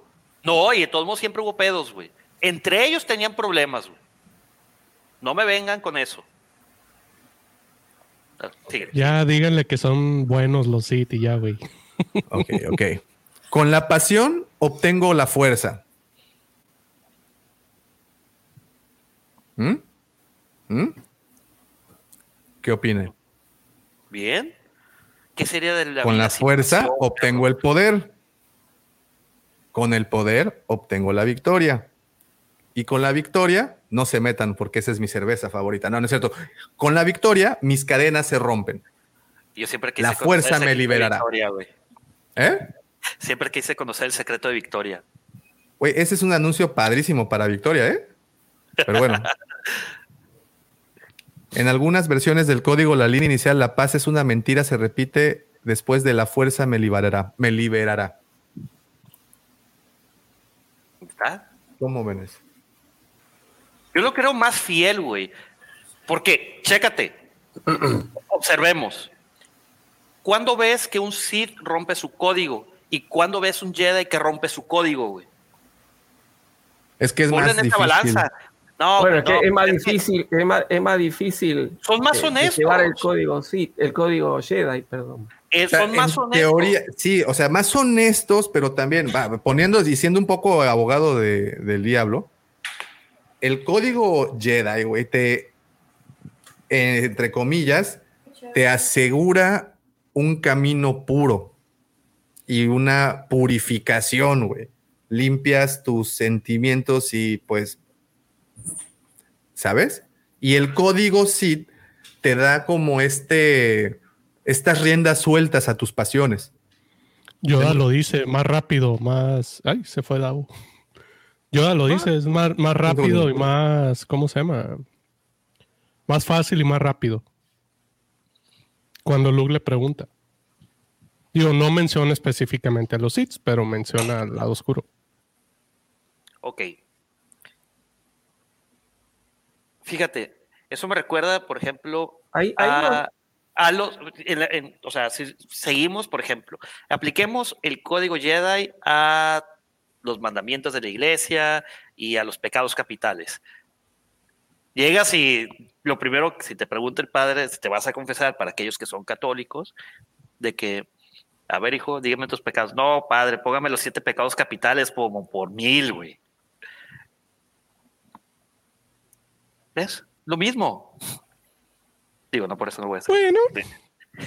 Eh, lo mismo sucede con los Jedi. Los Sith eran más honestos. Ah, pero entonces ¿Y los estaban a Jedis? matar a diestra, diestra y siniestra. A huevo. A ver. ¿cómo, por ejemplo, por ejemplo, ambos, tu- oh, fíjate, pon el ejemplo de Anakin. Lo primero que te dicen, no te involucres. Ahí va pinche Anakin, güey. Ahí va, güey. Hasta descendencia tuvo. Y todavía, fíjate, que a no estás en la pesar, política, cabrón, me das miedo, güey. Espérate, güey. No, es que todavía no termino, apenas voy empezando. No, Fíjate, güey, y ya, todavía, y todavía después de que tuvo unos hijos que no debía haber tenido, los tienen que proteger, güey. Entonces, Me, da- ¿qué me dan, pedo? me dan mucho miedo las ¿Qué obras que haces, güey. con- Así es. No vayas a bombardear nubes nada más, ¿eh? Sí, güey, ne- neta, sí, estaba denso este, güey. este. Si quieres, no vengas a la boda de Lucifagor. No, no, espérate, sé comportarme en público, güey. Eh, Yo digo, no te, vayas, no te vayas a poner muy pinchecita a la hora del brindis, güey. no vayas. No, este, Víctor. Este. Yo, yo los ¿Para decía. qué te casas, güey? ¿Para qué te casas? No es cierto, no es cierto, no es cierto. Yo, yo les decía hace mucho que. Del- ah, directo una- teléfono. Uy, es que me mandaron mensaje del teléfono rojo. Perdón, es que sonó el teléfono rojo, güey. Oye, el- eh, aquel está en la iglesia y le están zumbando los oídos, por eso dijo. Ay, Ay, pero siempre que entra a la iglesia le suman los Sí, oídos por una u otra razón. eso Es ya como- lo tiene, güey. Es como el episodio de Los Simpsons, güey, cuando entra Bart a la iglesia, güey, y se Cállate sienta. que tiene impresa San Medorio, no entra ahí. San Medorio, San Medorio. Eh, Fíjate, lo que dice, lo que dice Max- este, mi querido Max Pasallo, ¿puedes ponerlo, Davo, por favor? Ahí está, justamente lo que estoy diciendo. ¿Qué estás diciendo, Pepe? Que mata. Pues eso, de, de que no, de que Luke y Leia son una herejía para la orden Jedi, güey. Y aún así terminan protegiéndolos, porque ellos son la esperanza de los Jedi. ¿Qué pedo, güey? Pues está bien. Se redimieron. De un pecado. Por eso que Leo. tiene, se redimieron. ¿De ¿Incesto? Güey, ni que fuera Game of Thrones, güey. Güey, No, pues estuvieron a pues- puntito, perdón, pero pues no, no es Game of Thrones, era Lucas on leash, güey, en ese momento. Tin, Ah, bueno. El sábado que estaba viendo de nueva cuenta este, El Imperio contraataca, porque pues obviamente cuando uno está feliz o está triste, güey, ve Star Wars. No hay nada mejor que el caldito de pollo para el alma que ver Star Wars. Se lo recomiendo. Este, sí, varias veces acá de coqueteo entre Luke y Leia. Inclusive, o sea, en el Hay Imperio un segundo beso, hay un, segundo beso. ¿eh? hay un Y segundo creo que hay un, y creo que no, hay un tercero que está en escenas cortadas. Porque en, en Star Wars, episodio 4, hay uno. En el Imperio contraataca hay otro, que es cuando este, está en la enfermería Luke y lo aga- la agarra Leia y le planta un besote. Y luego hay otro tercero que está en las escenas eliminadas. Fíjate cómo pasamos del consejo Jedi al incesto, bien padre. Esto es Star Wars. A huevo, güey. Esto es Star Wars. Oigan, y dentro del consejo, pues obviamente no todos eran, o no, o, o las reglas Jedi no iban para todos. Hasta donde sé que Mundi, pues estaba casado, ¿no? Tenía un permiso especial tenía un permiso Claro. especial. Claro. que para, toda preser- madre. para preservar la especie. Y, y- y el Anakin, oiga, mi Kida Mundi, a ver, ¿y cómo vénteme por dónde empiezo el papeleo? Básicamente, ¿no? ¿No pudo haber Sí. hecho eso? O sea, Llegó a su primer día en el consejo con un cono arriba, así, güey. Es que, fíjense, al, al inicio cuando Lucas hizo las historias, pues estaba bien delimitado lo que era bien y mal, ¿no? Que era, también lo, lo platicamos, profe, un día, era la limitación que había. eh, ahí te dabas cuenta cuál era el bien y cuál era el mal. Y conforme han pasado los años, pues las historias se han ido extendiendo más y más y has hecho que estos sesgos eh, ya no sean, eh, haya más, más sesgos en, en, cuanto a la definición, porque los vas eh, de acuerdo a la experiencia e inclusive hasta la que uno puede tener en la vida hace que pues te tiendas hacia un lado o hacia otro, ¿no? A decir, ah, estos eran buenos, estos eran malos, porque también la, la historia ha hecho que, que veas que ya no sean llegamos al punto que, que nos trajo de, de ver la, a la Orden Jedi y ver este, en precuelas que había muchas cosas que ya no, que uno las ve, cómo se las narran, tanto en los libros como en las historias, y ya no las ves tan bien. Dices, bueno, esto no está tan bien, pero porque la historia ha ido creciendo ya y el, y la, y el concepto de bien y mal no es el actual, no es el mismo concepto que nuestros papás o nuestros abuelos tenían con relación al bien y el mal. Inclusive tú puedes nombrarlo, nombrar algo muy, muy sencillo, que cuando antes los abuelitos decían, ah, este niño es bueno, pues a lo mejor lo consideraban bueno porque no robaba, porque no tomaba o porque no... No, pues es que no, te vayas tan lejos. Antes veías a un niño gordito y decías, ay, está bien sano y le agarraban hasta el cachete, güey. y, actualmente es, pues, es, un, es una alarma es una alarma para decir, oye, ese niño tiene sobrepeso y hay que, pues hay que ayudarlo para que no a futuro tenga problemas. Y es lo mismo que sucede. El concepto de, el concepto de bien y mal ha estado cambiando mucho. Entonces, los, ya no vemos a los SITs, pues en ciertas cosas tan mal, porque ahora sí que ellos, como dice Pepe, actúan sin, sin andar justificándose por qué. O sea, simple, simplemente lo hacen y los, y los Jedi de alguna forma los han puesto en el, en el punto en el que tienen que apegarse a un reglamento lo más que se pueda y si no este, alcanzan a pegarse de alguna forma, pues tienen que proceder del, como el plan B, ¿no? Por ejemplo, utilizamos el ejemplo de matar a alguien. O sea, ya hasta el último momento es matar a alguien. Ok, tienes, creas este consejo con el, con el fin de mantener lo más eh, a, raya. exacto, todos estos conceptos, ¿no? De, cómo es el, el, ser un buen eh, ciudadano de la galaxia. Y tú como Jedi estás encargado de preservar a esos buenos ciudadanos de la galaxia. Eh, pero pues, ¿cómo decirlo? las cosas van evolucionando, los tiempos van cambiando. Esa moral va modificándose poco a poco y entonces, eh, en algún punto, esta orden tiene que tratar de jalar, de enderezar el barco lo más. Y no lo hace. Y no Al contrario, lo empina más, güey.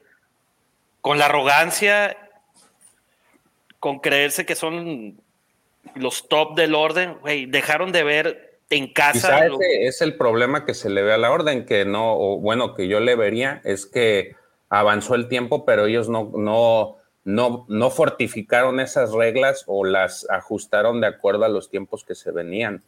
Eh, Fíjate. Siempre se mantuvieron al margen y ah, por eso es muy fácil, como dice Yoda, el, el, lado oscuro, porque esos es, esos no hay necesidad de cambiarlos, ¿no? O sea, esos ya están así, digamos que es la parte opuesta, pero acá sí, pues si quieres tener una, un ciudadano ejemplar, pues las, las generaciones van cambiando, entonces tienes la necesidad de cambiar o de, ajustar las, los ideales o las, las, reglas que estás manteniendo, porque si no, va a pasar que la gente va a estar, eh, en este caso los Jedi, van a encontrar siempre sesgos en los que no coincidan. Y ahí está el ejemplo de Qui-Gon, de Dooku, de Relaverros, de varios Jedi que hemos visto que no han estado de acuerdo.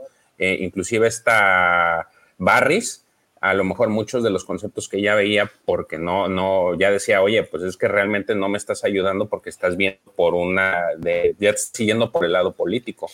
Entonces, como conceptos no estás funcionando. Y ahí es donde creo que pecó eh, eh en la narración, peca, peca la orden porque no actualiza sus conceptos.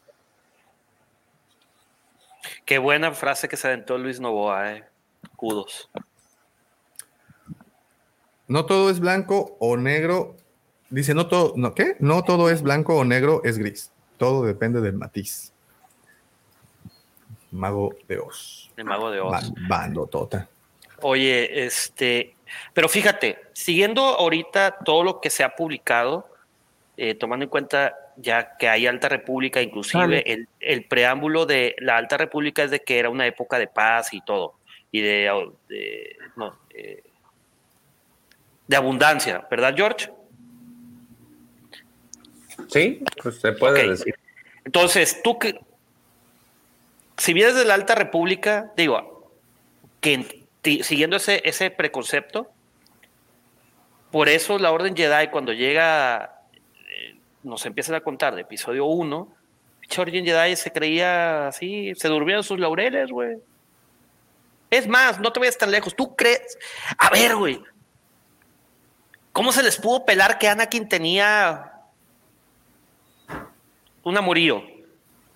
El vato dormía en los aposentos de Padme, De, güey. de la misma manera que se les pudo pelar que el gran canciller era un Sith, güey. Y De de, hecho, la misma manera en que, Obi-Wan con- lo en que sabía. confiaron en un ejército de clones que ellos no crearon, que alguien lo creó en escondidas, y dijeron, ah, sí, tráiganselo. no le busquen tanto sentido, va a perder la diversión. Mira, del, del concepto de la orden como tal en, en- en la Alta República tienes como una especie de transición, porque en algún punto, bueno, al inicio de todas las lecturas te, mencionan que ellos sí efectivamente son este cuerpo de paz que, quieren ayudar a la gente, que aportan a la República sin ser este grupo armado.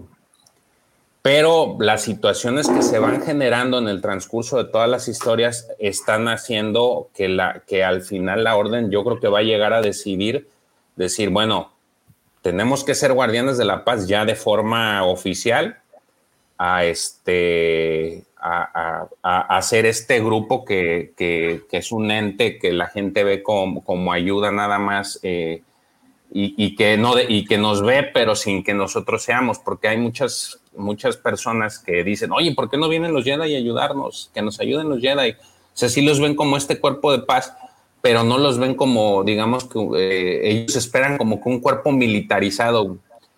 Y es y al final eh, eh, lo que está, está está dándose en esa transición por todos los eventos que han que se que se mandan. Entonces al inicio sí se veía como como este grupo pacifista que no me voy a meter que voy a tratar de salvaguardar lo más que se pueda la- las vidas de, de los seres eh, pero la transición que va a ir dando va a ser que los, yo creo que al final va a ser, va a tener el lugar a la, a la orden que, que vemos ya en las precuelas, que ya es más apegada a la república, de que ya se tiene que este, regir por lo que dice. Me viene mucho a la mente el, el- el capítulo de, en el que Obi-Wan va, tiene que ir a salvar a, a esta, este, ¿cómo se llama la hermana de Bo-Katan? Se me olvidó.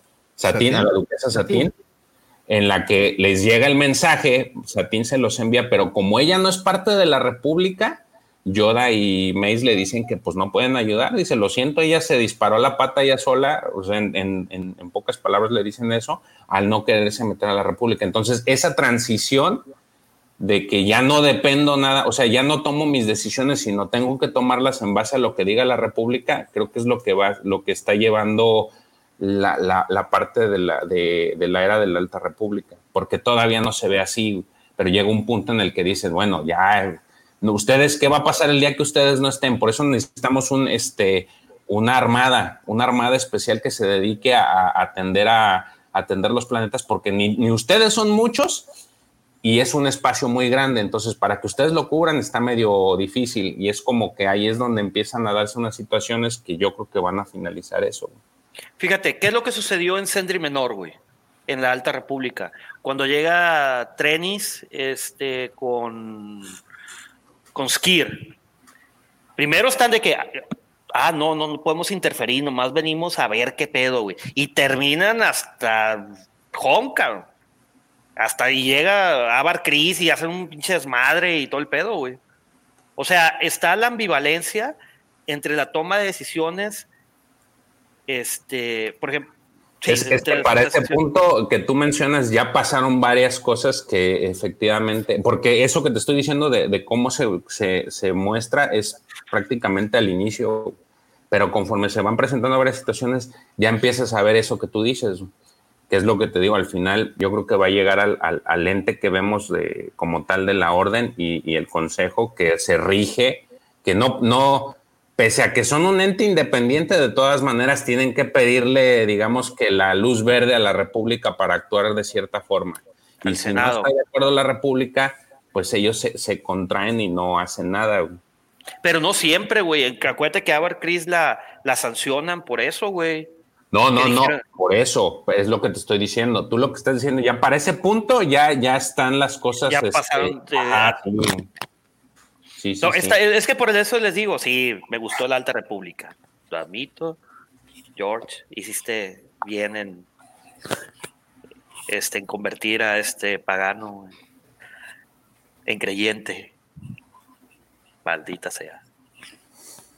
Este, no, porque es que e- e- esa- ese tipo de cuestiones te lo ponen muy interesante en la Alta República. Y la verdad, fuera de todo lo que sucede y todos los eh, lo que gira en torno a eso, para empezar, pues tienes el, el faro, güey. Pues, Por lo mismo que dices, que el faro es una copia de Deep Space Nine, pero bueno, luego hablamos, no están listos para, para esta plática. Este, de hecho, eh, aquí Maximiliano Pasaggio, me, eh, bueno, es que no he leído la Alta República, creo. Aquellos que hayan leído la Alta República y que hayan visto Deep Space Nine ver- verán muchas similitudes, inclusive en la forma de la nave, del faro. Este, por eso tienes el faro, güey. Está en una región eh, donde es el viejo oeste. De hecho, te digo, lo, interesante que, que también pudiera ser con este tema de la, del consejo es que lo que decía Davo de, de- de cómo se interpreta la fuerza y con lo que, lo que están retrocediendo en el tiempo para la segunda fase, a lo mejor podemos ver este, este grupo más, más este, algo más a detalle de este grupo de Consejo Jedi, porque como decía, a lo mejor son, este, son esta ente que tiene que mediar de alguna forma cómo debes de utilizar la fuerza, o de, de qué formas lo debes de usar, o estas reglas de, de- de juego para, para aquellos que tienen este privilegio de, gozar con la fuerza. Y, y es donde sale el, el tema de Battle of Jedi y de los hechiceros de Tung y todo, todo- lo- los guardianes de los Wheels, todos estos que interpretaban la fuerza o que seguían los, la, la- el, el, pues, ¿qué será? La religión de la fuerza, si se puede decir así, en la que, este, y a lo mejor es, eso es parte de lo que se va a ver, por eso es, es importante, bueno, se me hace interesante lo que están manejando. Sí, sí, sí, definitivamente. Totalmente. Definitivamente. No, es que el tema, la verdad, está muy interesante eh, este de, acerca del Consejo Jedi y, y cómo nos vamos al, a, si nos vamos a Legends, puedes ver también que está semicorrompido, corrupto, corrompido y corrupto. Si te vas a Canon también lo puedes ver.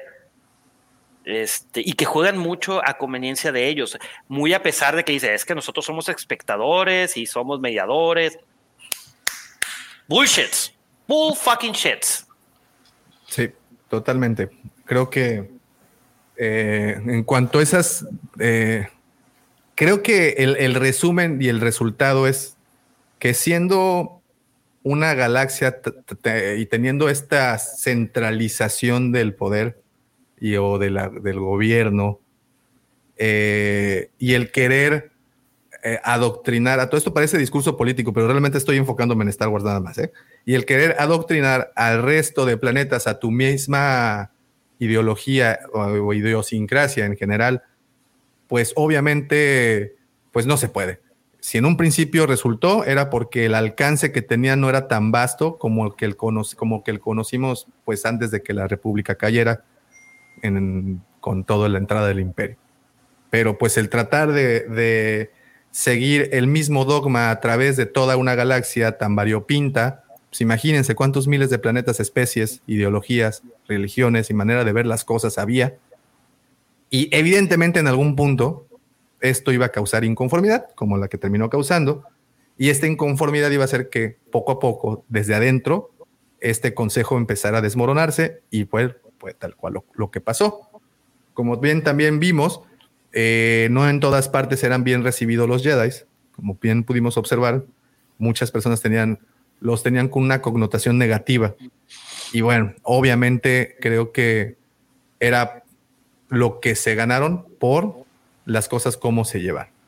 Como bien mencionó Pepe, este tema podría dar. ¿Sí? ¿Qué pasó? Como un Rock Squadron, güey. Del Como en primer arco. Squadron. Tal cual, ¿no? O sea, o sea, el tratar de llevar las cosas tan canónicas, pues bueno, no salió tan, tan, tan bien como esperaban. Tan Pero- buenónicas. Tan buenónicas, exactamente. Pero bueno, como bien menciona el señor Mendoza, este tema da para mucho, digo, podemos aventarnos más. Estaría muy interesante eh, conocer la opin- la opiniones ya de algunos. ¿Quién se nos fue?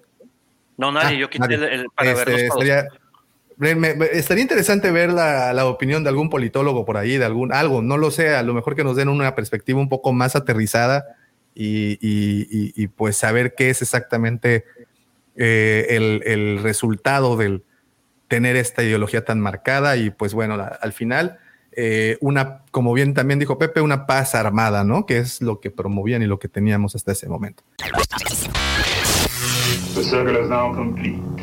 When I left you, I was but the learner. Now I am the master.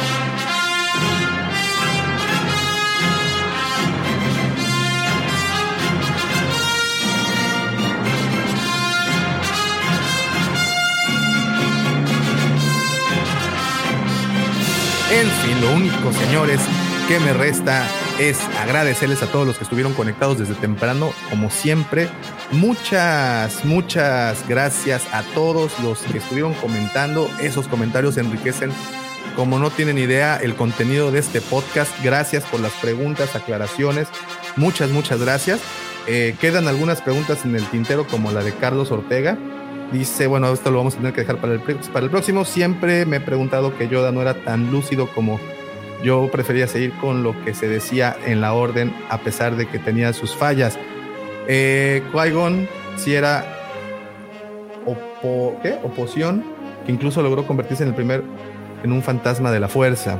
Efectivamente, Qui-Gon era de los favoritos y de los mejores y de los más poderosos. En fin, señores, muchísimas gracias. Gracias por, por el gran, gran, gran placer que nos causa tener su atención. Gracias a los que nos acompañaron por estas casi tres horas. Si descargaste el episodio y llegaste hasta acá, muchísimas gracias. No olvides de dejar ese comentario porque acuérdense que esos likes, comentarios, estrellitas en Spotify o aquí en YouTube nos ayudan tremendamente a llegar a más sitios.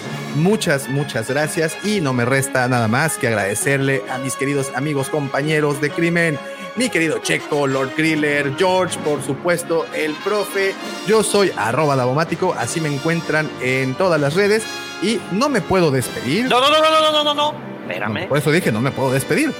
Y recuerden que este programa no hubiera sido posible sin la mente siniestra, sin nuestro carismático y temerario líder, el Chayán de la Riviera Maya, el Justin Bieber de la 137, arroba Davomático. Señores, muchísimas gracias. Que tengan un excelente inicio de semana, una bonita semana o para los que nos están viendo aquí en vivo, un bonito, bonito fin de semana. Pero no nos podemos despedir sin antes desearles Que la fuerza los acompañe. hasta pronto. Muchas gracias.